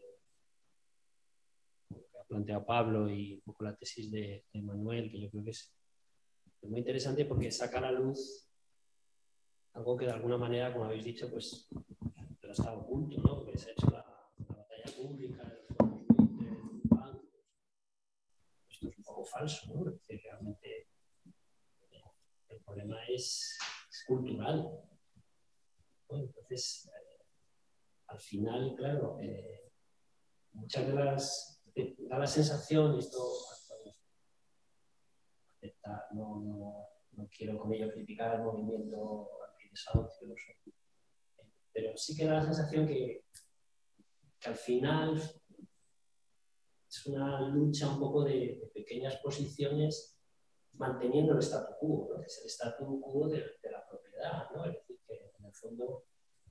Cuando surgen los desahucios después de la crisis, en una buena parte hay que pensar que eran desahucios provocados por, por ese capitalismo popular, que eran personas que, también estaban pensando en un futuro convertirse en artistas populares. Entonces, eh, a veces, claro, vamos, no sé cuál es, es complicado, como ha dicho Pablo, ¿no? porque nos enfrentamos al sentir popular, nos, nos perseguirían por las calles, pero, pero realmente yo creo que hay una batalla cultural que quizá no se da y es la batalla contra, contra el sentido de la propiedad. Es decir, el, como ha dicho Pablo, el ser rentista en España está muy bien visto, igual que el ser comisionista, ¿no? No sé por qué ahora se rasgan las vestiduras algunos, ¿no? Es decir, que entonces, claro, yo creo que la clave es que el ser rentista no esté bien visto. Ese es un elemento que yo creo que sería fundamental, ¿no? Porque si no, mm, todo van a ser parches de manera indefinida, ¿no? Es un poco comentario.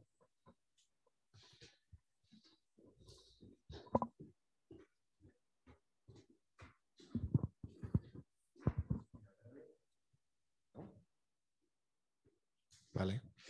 Eh, o sea, hay dos cosas aquí que yo veo que son importantes. Una, que tú tienes un problema con cualquier... Eh, o sea, la estructura inmobiliaria española y en realidad todo con eso, vamos. Es decir, pues eh, podría ser como elementos culturales muy profundos, la famosa querencia de la sociedad española por la propiedad, está organizada desde el franquismo en torno a la propiedad. Y el hecho de estar organizado en torno a la propiedad y además estarlo en las grandes ciudades, eh, y el hecho además de que la propiedad haya sido masiva, incluso en las grandes ciudades, en Barcelona un poco menos que en Madrid, pero vais a cualquier capital de provincia y vais a encontrar que el 80% de los hogares pues, es propietario de su vivienda. Y además, eh, no solamente el 80% de los hogares, sino el 90% de los hogares hechos por familias españolas, eso es una cosa importante. O sea, que cuando se pone el, acento en el alquiler, se tiene que considerar que se invierte el, eh, el, rango, el porcentaje. Es decir, que tú te encuentras que el 80-90% de las familias eh, formadas por españoles, por nacionales españoles, es propietario de su vivienda. El 80% de las familias eh, formadas o familias, unidades, alianzas, llamarlas como queráis, cuyo cabeza de familia es migrante no europeo, vive en régimen de alquiler. Es decir, que es un régimen claramente que es de clase y es de, bueno, si queréis llamarlo racializado, pero bueno, eso es un hecho fundamental. La cuestión es que, eh, a diferencia de lo que pasa en cualquier otra gran ciudad europea, tú no tienes eh, la concentración de la propiedad suficiente como para operar con políticas de vivienda que sean viables. Esa es una paradoja. O sea, por ejemplo, cuando Naredo, que era de los que abre esta discusión, pensaba cómo se podía generar una política de vivienda viable, lo que hablaba básicamente era de que las SOCIMIS y los fondos de inversión con entidades públicas tuviesen un porcentaje amplio del parque inmobiliario, 20, un 30%, como ocurre en otras ciudades. De tal manera que tú tienes un interlocutor que puede ser regulado y que puede ser, eh, incluso sobre una lógica de negocio, de negocio moderada, pues proporcionar alquileres baratos. Supongo que en parte las políticas que se están pensando ahora mismo y que señalabais los dos van un poco por esa línea. Pero eso no se va a resolver ni en 10, ni en 15 años, ni probablemente en 20, porque aparte que los niveles de inversión pública son enormes y porque vuelvo a decir, o sea, que el sector que acude al mercado del, alquiler o bien son jóvenes o son migrantes. Y eso de una forma ultramasiva. Y el joven muchas veces eh, tiene el asunto solucionado a medio plazo. Es otra cosa que no nos damos cuenta decir, cuando tú miras la estructura de propiedad y la estructura patrimonial, hay una crisis de la clase media muy fuerte que se experimenta en términos generacionales. Tú puedes pasar, bueno, pues a lo mejor no tener un empleo muy bollante durante toda tu vida, pero cuando te lleguen los 45 te cae una herencia, te resuelve la papeleta y por eso eh, el joven es una posición particular, es temporal, es una situación liminal, no es de frontera. La segunda cuestión, yo creo que esto es fundamental, ¿eh? o sea que que además se ve en la composición del movimiento de vivienda, es decir, que lo veíais el otro día en la asamblea que hubo aquí. O sea, la figura dominante en el movimiento es la del activista y da igual que te vayas a cualquier lado. No es la del desahuciado o la del inquilino, o si es el inquilino, es el inquilino activista. No es el inquilino eh, latinoamericano, subsahariano, marroquí. Digo, la que protagoniza el movimiento. Es un hecho, ¿no? Entonces, pues bueno, eso que, que bueno, que que tiene un límite ahí muy severo. La otra cuestión que también enlaza un poco con la discusión que hubo aquí el otro día, por lo menos con lo que yo podía entender, que, pues, porque no, participo en el movimiento, es este debate entre táctica y estrategia, que es un poco el que se está hablando constantemente y un poco el que se representa en, dos posiciones.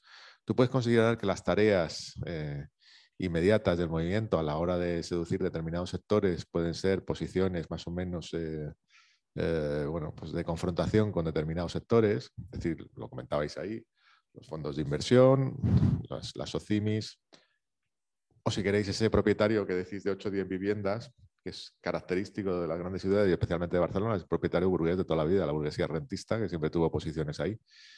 Sí, que existe desde el siglo XIX, en París también, eh, también se da. De hecho, hay paralelismos ahí muy fuertes, vamos a decir, pues que tiene la propiedad vertical de una finca entera y la pone en alquiler, que se da mogollón. Eh, pues son los de clase media, esos son los rentistas de toda la vida. Pero vamos, que mm, eh, concentrar ahí el, fuego, que puede ser útil a la hora, pues, por ejemplo, de generar incidencia mediática, de generar eh, relatos de conquista, etcétera. Pero el, problema a medio plazo, el problema, si queréis, de la línea de tendencia, es un problema que no es voluntarista, sino de que es básicamente cómo te encuentras con que eh, pues va a surgir pues, dinámicas de contradicción más o menos fuerte que pueden empujar el movimiento más allá y que yo creo que no es exactamente el de la expropiación, es algo que está irresuelto. O sea que, lo vuelvo a decir, o sea, es que el dato es muy obvio. O sea, quien alquila en este país no son los nacionales, son los de fuera y los jóvenes, en una situación que siempre es perentoria, temporal y que depende de su movilidad. Eh, tal. Por supuesto, claro que hay sectores eh, marginales que no tienen acceso a la propiedad y, o no totalmente integrados, pero no son lo fundamental. Entonces, eh, y eso no va a tener solución, porque es que no es un, no es un sector social relevante. O sea, el problema de la propiedad no es que sea eh, problema de que lo veamos bien o mal, sino o que sea culturalmente hegemónico. Es culturalmente hegemónico porque materialmente es consustancial a de cómo la vida se organiza las seguridades. Es lo que heredas, es lo que de alguna manera garantiza que unas pensiones más o menos parcas, parcas consideradas de determinado punto de vista, pues se completen con rentas de, determinado tipo, es que lo que se comentaba antes, incluso, que si tú estás alquilando habitaciones, te estás buscando la vida y te interesa que esa habitación se venda cara, se alquile cara. En fin, que dentro de las casuísticas, que son muchas, yo creo que esos grandes agregados estadísticos no hay que perderlos de vista. Es decir, las tres problemas así fundamentales. Uno, no vas a modificar la estructura de propiedad a las inmediatas, por lo tanto las políticas públicas tienen ahí un problema gordo, es decir, que no se le va a meter mano al mercado del alquiler muy fuerte, pues porque afecta a determinado terreno y aunque se meta y haya regulación, pues será por lo alto y de una manera pues, que no, va a resolver para determinados sectores de bajas rentas. Dos, el, hecho fundamental de que eh, una parte importantísima, la inmensa mayoría, son migrantes y son jóvenes. Y, y tres, pues que esos dos elementos eh, condicionan claramente lo que es la política a medio plazo eh, en relación con, lo que es el mercado de la vivienda. Y esto lo veis y genera tensiones permanentemente. Es decir, que, bueno, eh, que incluso existen escenarios donde el, problema se solucione solo. Es decir, que si el país entra en decadencia, dejan de entrar migrantes y tal, pues y, realmente cede la presión turística, pues ese no va a ser el, el problema fundamental, serán otros, ¿no? si entra una ola migratoria fuerte y el sector turístico eh, y a la vez el inmobiliario pues, eh, se convierten en ejes centrales de lo que sería un ciclo nuevo de crecimiento económico, pues el problema va a estallar por todos lados. Entonces ahí es donde hay que, que ver. Pero vamos, esa cuestión de quién alquila, yo creo que no está suficientemente tematizada, ¿verdad?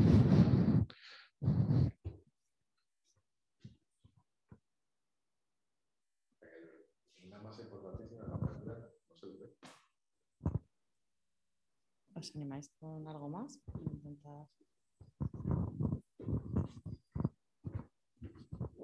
Vale, pues animáis a...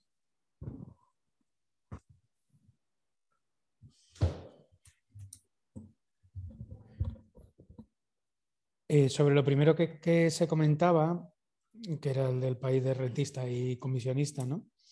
Eh, bueno, el, eh, o sea, el tema de la propiedad no, es, siempre se dice, ¿no? La cultura de la propiedad lo que quiere decir es que la economía política del país depende de ese sistema de propiedad, del mantenimiento de sus valores y, y demás, ¿no? Y por eso, bueno, pues es eh, como la piedra angular del capitalismo popular español y por eso, bueno, pues es tan difícil, eh, tan difícil agarrarlo, ¿no?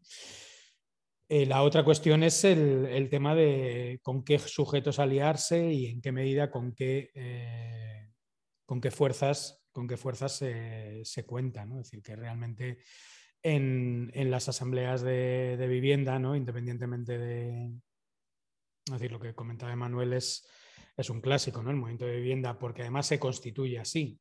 Es decir, que la primera plataforma de afectados por la hipoteca, que se llamaba de Ahorcados por la hipoteca, cuando eran un blog, era, era gente ecuatoriana, ¿no? Y a partir de ahí hay distintas estructuras políticas, unas más difusas, que sería la autonomía de Madrid y de Barcelona, eh, sobre todo la de Barcelona que actúa con mucho más éxito, y estructuras pues, más vinculadas al comunismo más tradicional, como podría ser donde estaba Rafa Mayoral y el acuerdo con la, con la Embajada de, Ecuador, pues generan como una cúpula política que organiza y dirige e interpreta de alguna manera ese conflicto. ¿no? Y, y a partir de ahí pues hay una alianza, una alianza entre sectores activistas, y eh, afectados. De hecho, el término afectados se sigue utilizando y si no recuerdo mal, creo que era firmado por Jaime, uno de los primeros de Joater será precisamente el, eh, bueno, no sé cómo lo decía, pero como acabar con el concepto afectado, ¿no? De afectados a inquilinos o algo así era, ¿no? la, la, idea, ¿no? Y esa contradicción sigue, ¿no? Es decir, en la gran mayoría eh, de, pues de reuniones, por ejemplo, que hubo aquí otro día, bueno, pues la presencia fundamental es de activistas, pero luego realmente en las asambleas, bueno, todo el que esté en asambleas de vivienda, eh, las personas que más eh, hay es precisamente lo que, lo que señala lo que señala Emanuel, ¿no? Que, que, bueno, por un lado, efectivamente, su condición económica es bastante temporaria, pero a la vez son biografías migrantes de ya más de una década en Madrid y la gente eh, que aguanta con un nivel de resiliencia y con un nivel de construcción comunitaria en el terreno, en el underground del barrio, que es que no se les echa de allí ni con agua caliente. Hoy con la PA, mañana con Provivienda, el siguiente con como sea. Entonces, decir que sí que hay eh, cierta fortaleza en ese sentido. Otra cosa es que eh, el nivel de, de, eficacia en la, construcción, en la construcción política de esos eh, problemas, sobre todo porque gran parte de esos problemas no pasan por el movimiento de vivienda, pues no, no, se, no se hagan más, más densos. ¿no? Entonces, tenemos esa gran contradicción que es también la que, la que señala Emanuel, ¿no? Es decir, estamos en posición de construir ciertas comunidades en lucha, que es en lo que estamos eh, ahora, pero resulta muy difícil dar eh, pasos hacia otro, hacia otro lugar, porque en cierta medida el, protagonismo del movimiento sigue estando el protagonismo de, de, entenderme bien, entre todas las comillas que queráis, la dirección política del movimiento sigue estando en esa capa de la alianza, que es la capa del, de los eh, militantes, si se quiere, militantes nacionales, sin eh, quitar que hay un mogollón de, compañeros y compañeras de todo tipo de, extractos, pero bueno, eh, a día de hoy, por ejemplo, en Madrid, que es como una cosa tan fina, eso es así. En la reunión de ayer se veía y un poco existe esa existe esa, contradicción sin quitar que hay un montón de, compañeros y compañeras pues de todo, de, todo, de todo tipo. Entonces, bueno, pues ahí hay, ahí hay mucho curro como por abajo por hacer. Yo creo que hay muchas cosas avanzadas. Y, y, sobre todo, bueno, yo por lo que he visto en las reuniones últimamente, por lo menos el problema es, está muy visible, se está trabajando y hay muchas, eh, muchas ganas de que ese protagonismo que sí existe en las asambleas de base vaya extendiéndose en, más, eh, más, allá de las, de las propias eh, asambleas concretas. ¿no? Y bueno, pues ahí hay un... Hay, un, hay una apuesta, ¿no? Y la apuesta tiene, yo creo que pasa porque sí que va a haber nuevas líneas de, de crisis, no sabemos con qué profundidad ni con qué calado, que, que, pueden eh, hacer, vamos, o sea, mm, se vive en los últimos ocho meses, es decir, están llegando muchísima gente nueva, eh, con niveles vamos, yo no estoy yendo mucho a la Pavalleca, pero algún día que he ido sí que vuelve a ver de esto y dices, oye, hemos tenido hoy ocho casos nuevos, ¿no? De ocho personas, de alquiler, de ocupación, de no sé qué, de tal, o sea que eh, se, está, se está moviendo en ese sentido y bueno, a ver, la apuesta es de lo que se llegue intentar construir una, una fuerza política, no un partido político, una fuerza política capaz de, empujar y de, construir eh, pues, instituciones propias, centros sociales, redes eh, comunitarias de resistencia, es decir, ese es el, ese es el, elemento, ¿no? con todas las banderas o enganches que, podamos, que podamos construir, pero vamos, que ahí hay un, un temazo, vamos. Mm yo añadiría dos, eh, dos, reflexiones rápidas. Yo creo que em, me parece que una cosa en, en, España es el sentido de la propiedad y lo arraigada que está la sociedad de propietarios. Y otra cosa es eh, quién está en posición de vivir de rentas, ¿no? lo, lo, lo que comentamos, el rentismo popular. Me parece que seguramente son estratos que en muchos eh, de sus sectores pues, son que coinciden, ¿no? pero yo sí que diferenciaría. Una cosa es eh, el propietario y otra cosa el que está dispuesto a vivir de rentas, el que puede vivir de rentas. Que aquí es donde me parece que faltan datos. Emanuel apunta algunos en el libro. Pablo eh, también me parece que, lo, que, nos podrá dar más luz sobre, sobre esto. Y aquí es donde falta transparencia. ¿Cuál es el porcentaje que eh, vive de rentas realmente? ¿no? Y para ver realmente cuál es la estructura real del mercado, del mercado inmobiliario. Entonces, estoy de acuerdo, el mercado, la estructura del mercado inmobiliario a corto plazo es imposible cambiarla, es decir, está todo dirigido hacia, ¿no? está todo canalizado hacia la misma dirección. Entonces, la cuestión que estábamos comentando, la composición, de la, composición del movimiento, entramos ya en cuestiones de política de movimiento. ¿Cuál es la composición que tenemos en las asambleas? Estoy muy de acuerdo con Manuel. Si venís un viernes a las asambleas de Barcelona, que de media tenemos unos 30 casos cada viernes, eh, es verdad, hay mucha composición eh, social, donde la mayoría son eh, casos de extranjeros o, jóvenes. Hay una pluralidad, ¿no? podríamos decir, pero es verdad que estamos en, un ambiente, en una, unos sesgos urbanos, ¿no? podríamos decir. Em, la cuestión aquí es me parece, de, qué tipo de institucionalidad otra estamos pensando. ¿no? La primera, la relación cuadros, eh, eh, inquilinos, inquilinas, ¿no? afectados, lo que, lo que queramos llamarlo. ¿De qué forma generamos esa institucionalidad? Es decir, ¿de qué forma dotamos de una base sólida que nos permita mantener esa estructura de contrapoder? ¿No? Estamos pensando un movimiento por la vivienda y lo comentaba Pablo, ¿no? Y somos sindicatos, ¿no? seguimos en esa dinámica, ¿no? O sea, seguimos con esa tradición, somos sindicatos, pero somos movimiento, ¿no? Entonces, o sea, vamos a pensar de qué forma estamos em, articulando realmente el movimiento, con bases sólidas, con unas estructuras sindicales, ¿no? con una palabra ya ¿no? muy significada. Somos un sindicato. La, la, PA no era eso, era una plataforma. ¿no? Ya huía de ese significante, ¿no? ese sindicato bueno, hemos eh, utilizado el concepto de sindicato. Me parece que en Barcelona, por lo menos, lo que intentamos es que haya una política de movimiento, es decir, que hay una estructura y es verdad que hay una base sólida de, activistas, pero a la vez la base, ¿no? lo principal son las asambleas, es decir, no hay o sea, esa es la fuerza de cada viernes, ¿no? De cada semana la fuerza está en las asambleas. Las asambleas de, Barcelona son de, más de 50 personas. Casos deben llegar a 25 o 30 cada asamblea. Las asambleas en sí son entre, yo diría que incluso 60, 70 personas. Em, bueno, es verdad, vamos a ver cómo somos capaces de generar esa composición social y de que esas voces, esos, eh, ¿no? esas personas que viven de alquiler eh, o sea, de qué forma las podemos interpelar para generar ahí movimiento, generar contrapoder. O sea, claro, esas son las cuestiones que están en juego. O sea, me parece que ahí es donde está, cuál es la alquimia social que somos capaces de movilizar para que eso nos sirva para llegar a generar una institución que nos dé, ¿no? Que nos vaya, que nos sea capaz de ir ampliando los derechos en términos de vivienda eh, y ganarle terreno al lobby inmobiliario. O sea, yo creo que ahí hay una batalla. Eh, no sé, o sea, me parece que esas son las cuestiones fundamentales que tenemos ya que plantearnos como política de movimientos, es decir, qué se está haciendo desde los movimientos sociales, cuáles son las estructuras que estamos generando, cuál es la relación de cuadros entre activistas, lo que sea, y la composición social eh, de la gente que vive de alquiler y a partir de aquí pensamos las hipótesis políticas, ¿no? Pensamos realmente de qué forma nos está determinando la estructura del efecto clase media, ¿no? Intentamos dar luz sobre la figura del rentismo, rentista popular y la sociedad de propietarios, del pequeño propietario, de la abuela, no sé qué. O sea, o sea, son estas cuestiones las que tenemos que pensar. para ver en qué dirección tomamos y qué otra, ¿no? Eh, me parece que ahí, que ahí está la clave para, para pensar la política de movimiento y, y salirnos con, con, políticas que vayan ampliando nuestro, nuestro horizonte. Es decir, tenemos que generar horizontes nuevos en, en la vivienda.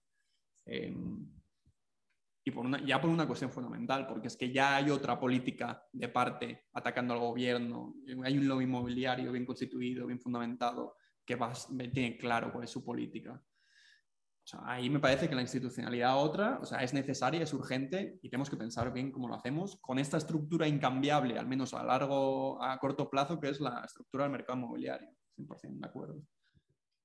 Vale, pues eh, hay otra pregunta que están mandando por el chat que la voy a leer porque Carlos no puede leerla, porque no se iría bien, que va un poco en línea esto último que se comentaba y si no hay nada más, leo la de Carlos, comentan y cerrarían.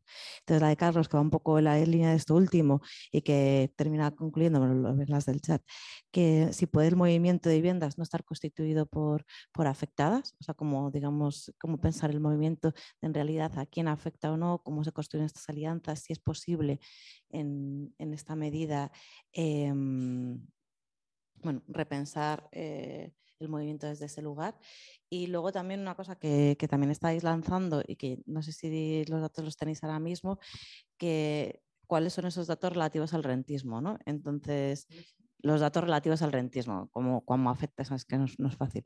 Em, en concreto, porque señalaba que un informe del que hablaba del diario.es que afirmaba que el 50% de las nuevas viviendas sí que estaban en manos de grandes propietarios en Madrid y Barcelona desde 2015 y bueno, es una, como si podíais ordenar un poco más, más eso. Y a mí también me surge esto de vivir de las rentas, es que también, claro, genera un amplio segmentación que, es esto, vivir de las rentas. Es vivir de las rentas porque todo tu salario ahí es complementar, es simplemente una pequeña parte, pero que ya es suficiente como para inmovilizar la capacidad de acción y para que el problema, en cierta manera, no sea eh, ¿no? no sea eh, limitante, ¿no? o sea, que sea un problema temporal o sea un problema eh, que te, digamos, no hace, haga que no te impliques de una manera vivida en, en estos conflictos actuales.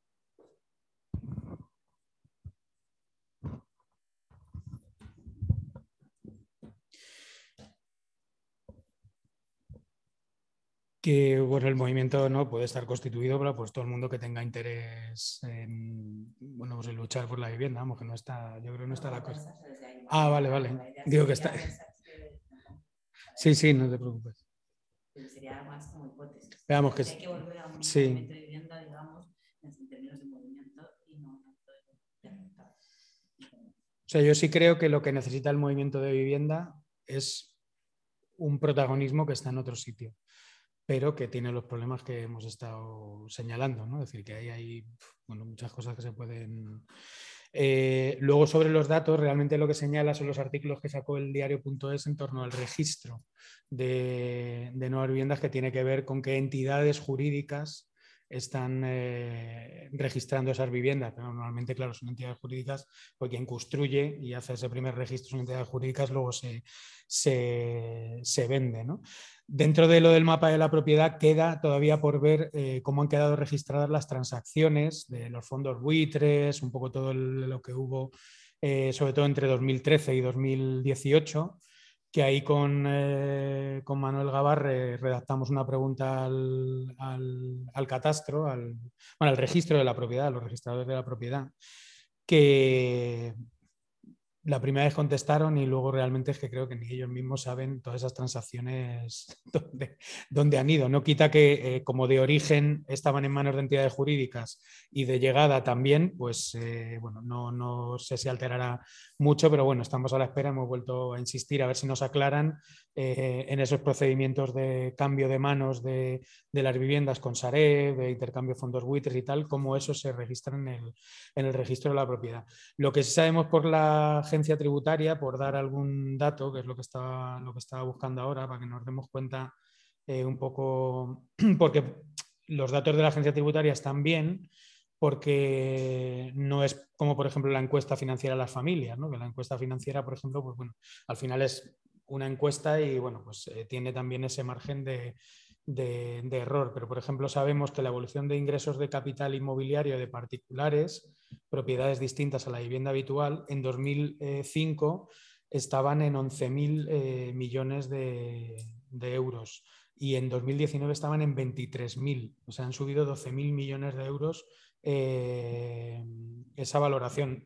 Esto en el IRPF son dos apartados, que es el, apartado de los eh, ingresos que se tienen por, alquiler y por otro lado el valor, el, 2% del valor catastral de, todas las viviendas. Esto lo que nos indica es que el crecimiento del valor patrimonial de las, de las familias ha sido, ha sido brutal y, en una participación eh, de crecimiento muy temprano, o sea, en la propia crisis hay, un aumento no muy grande, pero eh, todos los datos indican que durante la crisis, eh, por ejemplo, los datos de Sareb lo dicen, o sea, Sareb no solo eh, blanqueó vivienda para otras entidades jurídicas, Sareb ha vendido fundamentalmente a, particulares, ¿no? es decir, que ha servido de, banco de revalorización de, activos para también familias. Y, por ejemplo, los rendimientos netos de, alquiler declarados, donde están estos, estos conceptos, están ya por encima de los de los 95.000 eh,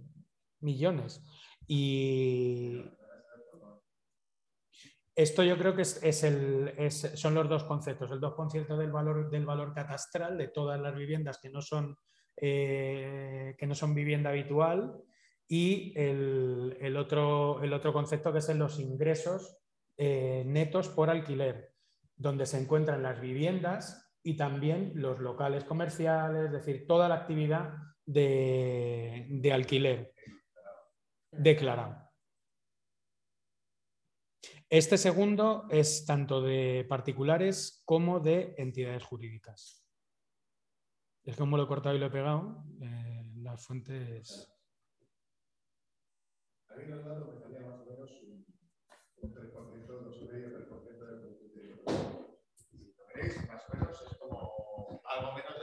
de la masa salarial. Y dice, bueno, eso en rentas no es mucho, pero es que están concentrados en un sector que a lo mejor es un 20 o 25% o menos de la población, de los hogares. Y, eh, y, entonces empieza a ser significativo. Y otra cosa que yo creo que es importante, que no se tiene muchas veces en cuenta, es que nosotros pensamos siempre en los hogares como si fuesen bueno, eso es una cosa que es típica, ¿no? Tú piensas en los hogares como que, como que cada hogar se miden todos en la misma rango, si queréis, etario, o sea, como si fuesen simplemente comparaciones horizontales. Si tú los hogares los entiendes como en estructuras familiares, es decir, está el hogar nuclear, ¿no? Y luego están los hijos y los nietos, se emancipan y tal igual, eh, lo que es eh, la influencia cultural del rentismo es muchísimo mayor. Porque ¿quién renta y quién tiene propiedades? Los abuelos y los padres, los nietos. Entonces, me explico con esto, ¿no? Es fácil, es que estoy muy empanado. Pero que, que es un poco la... Es una cifra alta. Es como cuando se estudian las rentas financieras o cómo afecta la financiarización de forma capilar en la sociedad española. No la reconoces al principio. No eres capaz de decir, bueno, ¿y esto de qué importancia tiene? Porque al fin y al cabo siempre pensamos nosotros que vivimos de nuestro salario. Eh, bueno, pues tiene una importancia de que sencillamente tú cuando tienes un capital que está inmovilizado en un inmueble, valga la redundancia, eh, eso te sirve para hacer cosas, te sirve para pedir créditos, te sirve para comprar otros inmuebles, te sirve para permutar unos por otros, te sirve para organizar compraventas y que éstas tengan un soporte. Y eso es un montonazo de dinero. O sea, para mí el elemento más evidente es que os pongáis a hablar con la gente y que la gente te cuente. ¿eh? Todo el mundo tiene cosas. O sea, y además no son solamente los inmuebles de los cuales tú obtienes rentas de un alquiler permanente, como se puede pensar en una... No, pues eso, tienes una segunda residencia, en, yo qué sé, las compras en un barrio obrero, Villaverde, y la alquilas, o, un bajo y lo conviertes en un...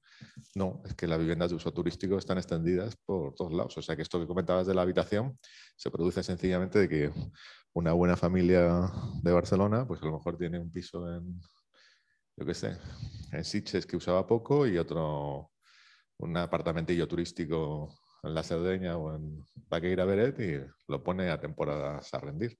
Y eso es pasta, son completas.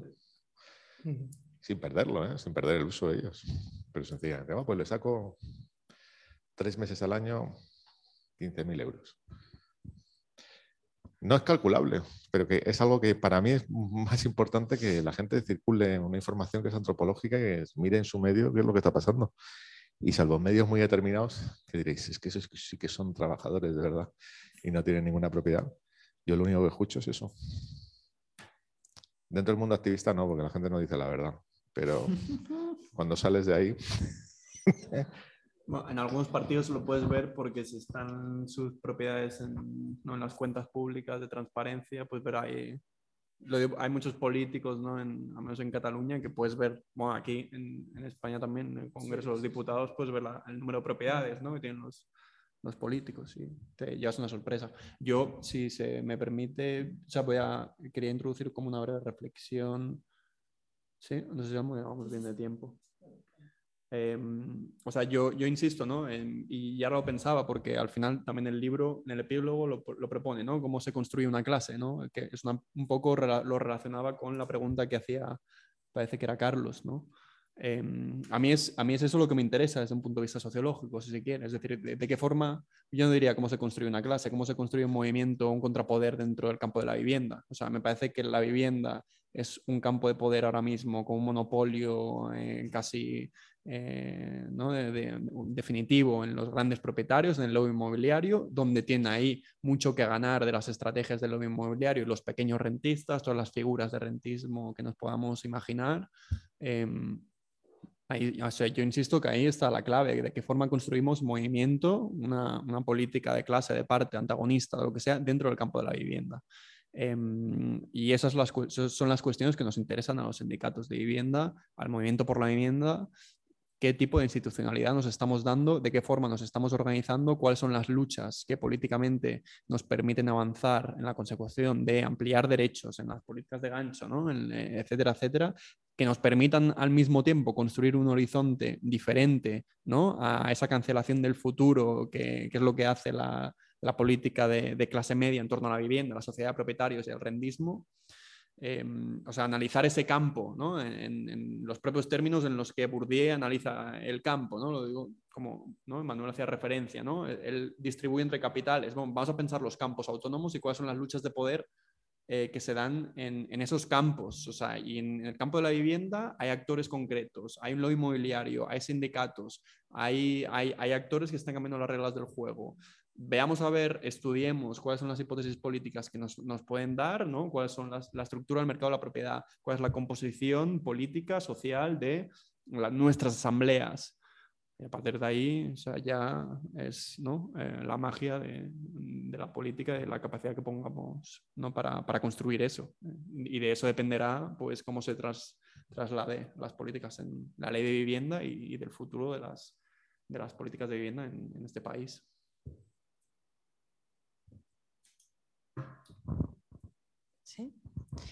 Vale, es que está justo Marta comentando, pero bueno, yo creo que ya se excede un poco a lo que nos hayamos propuesto aquí, así que lo retomaremos el próximo día también con ella.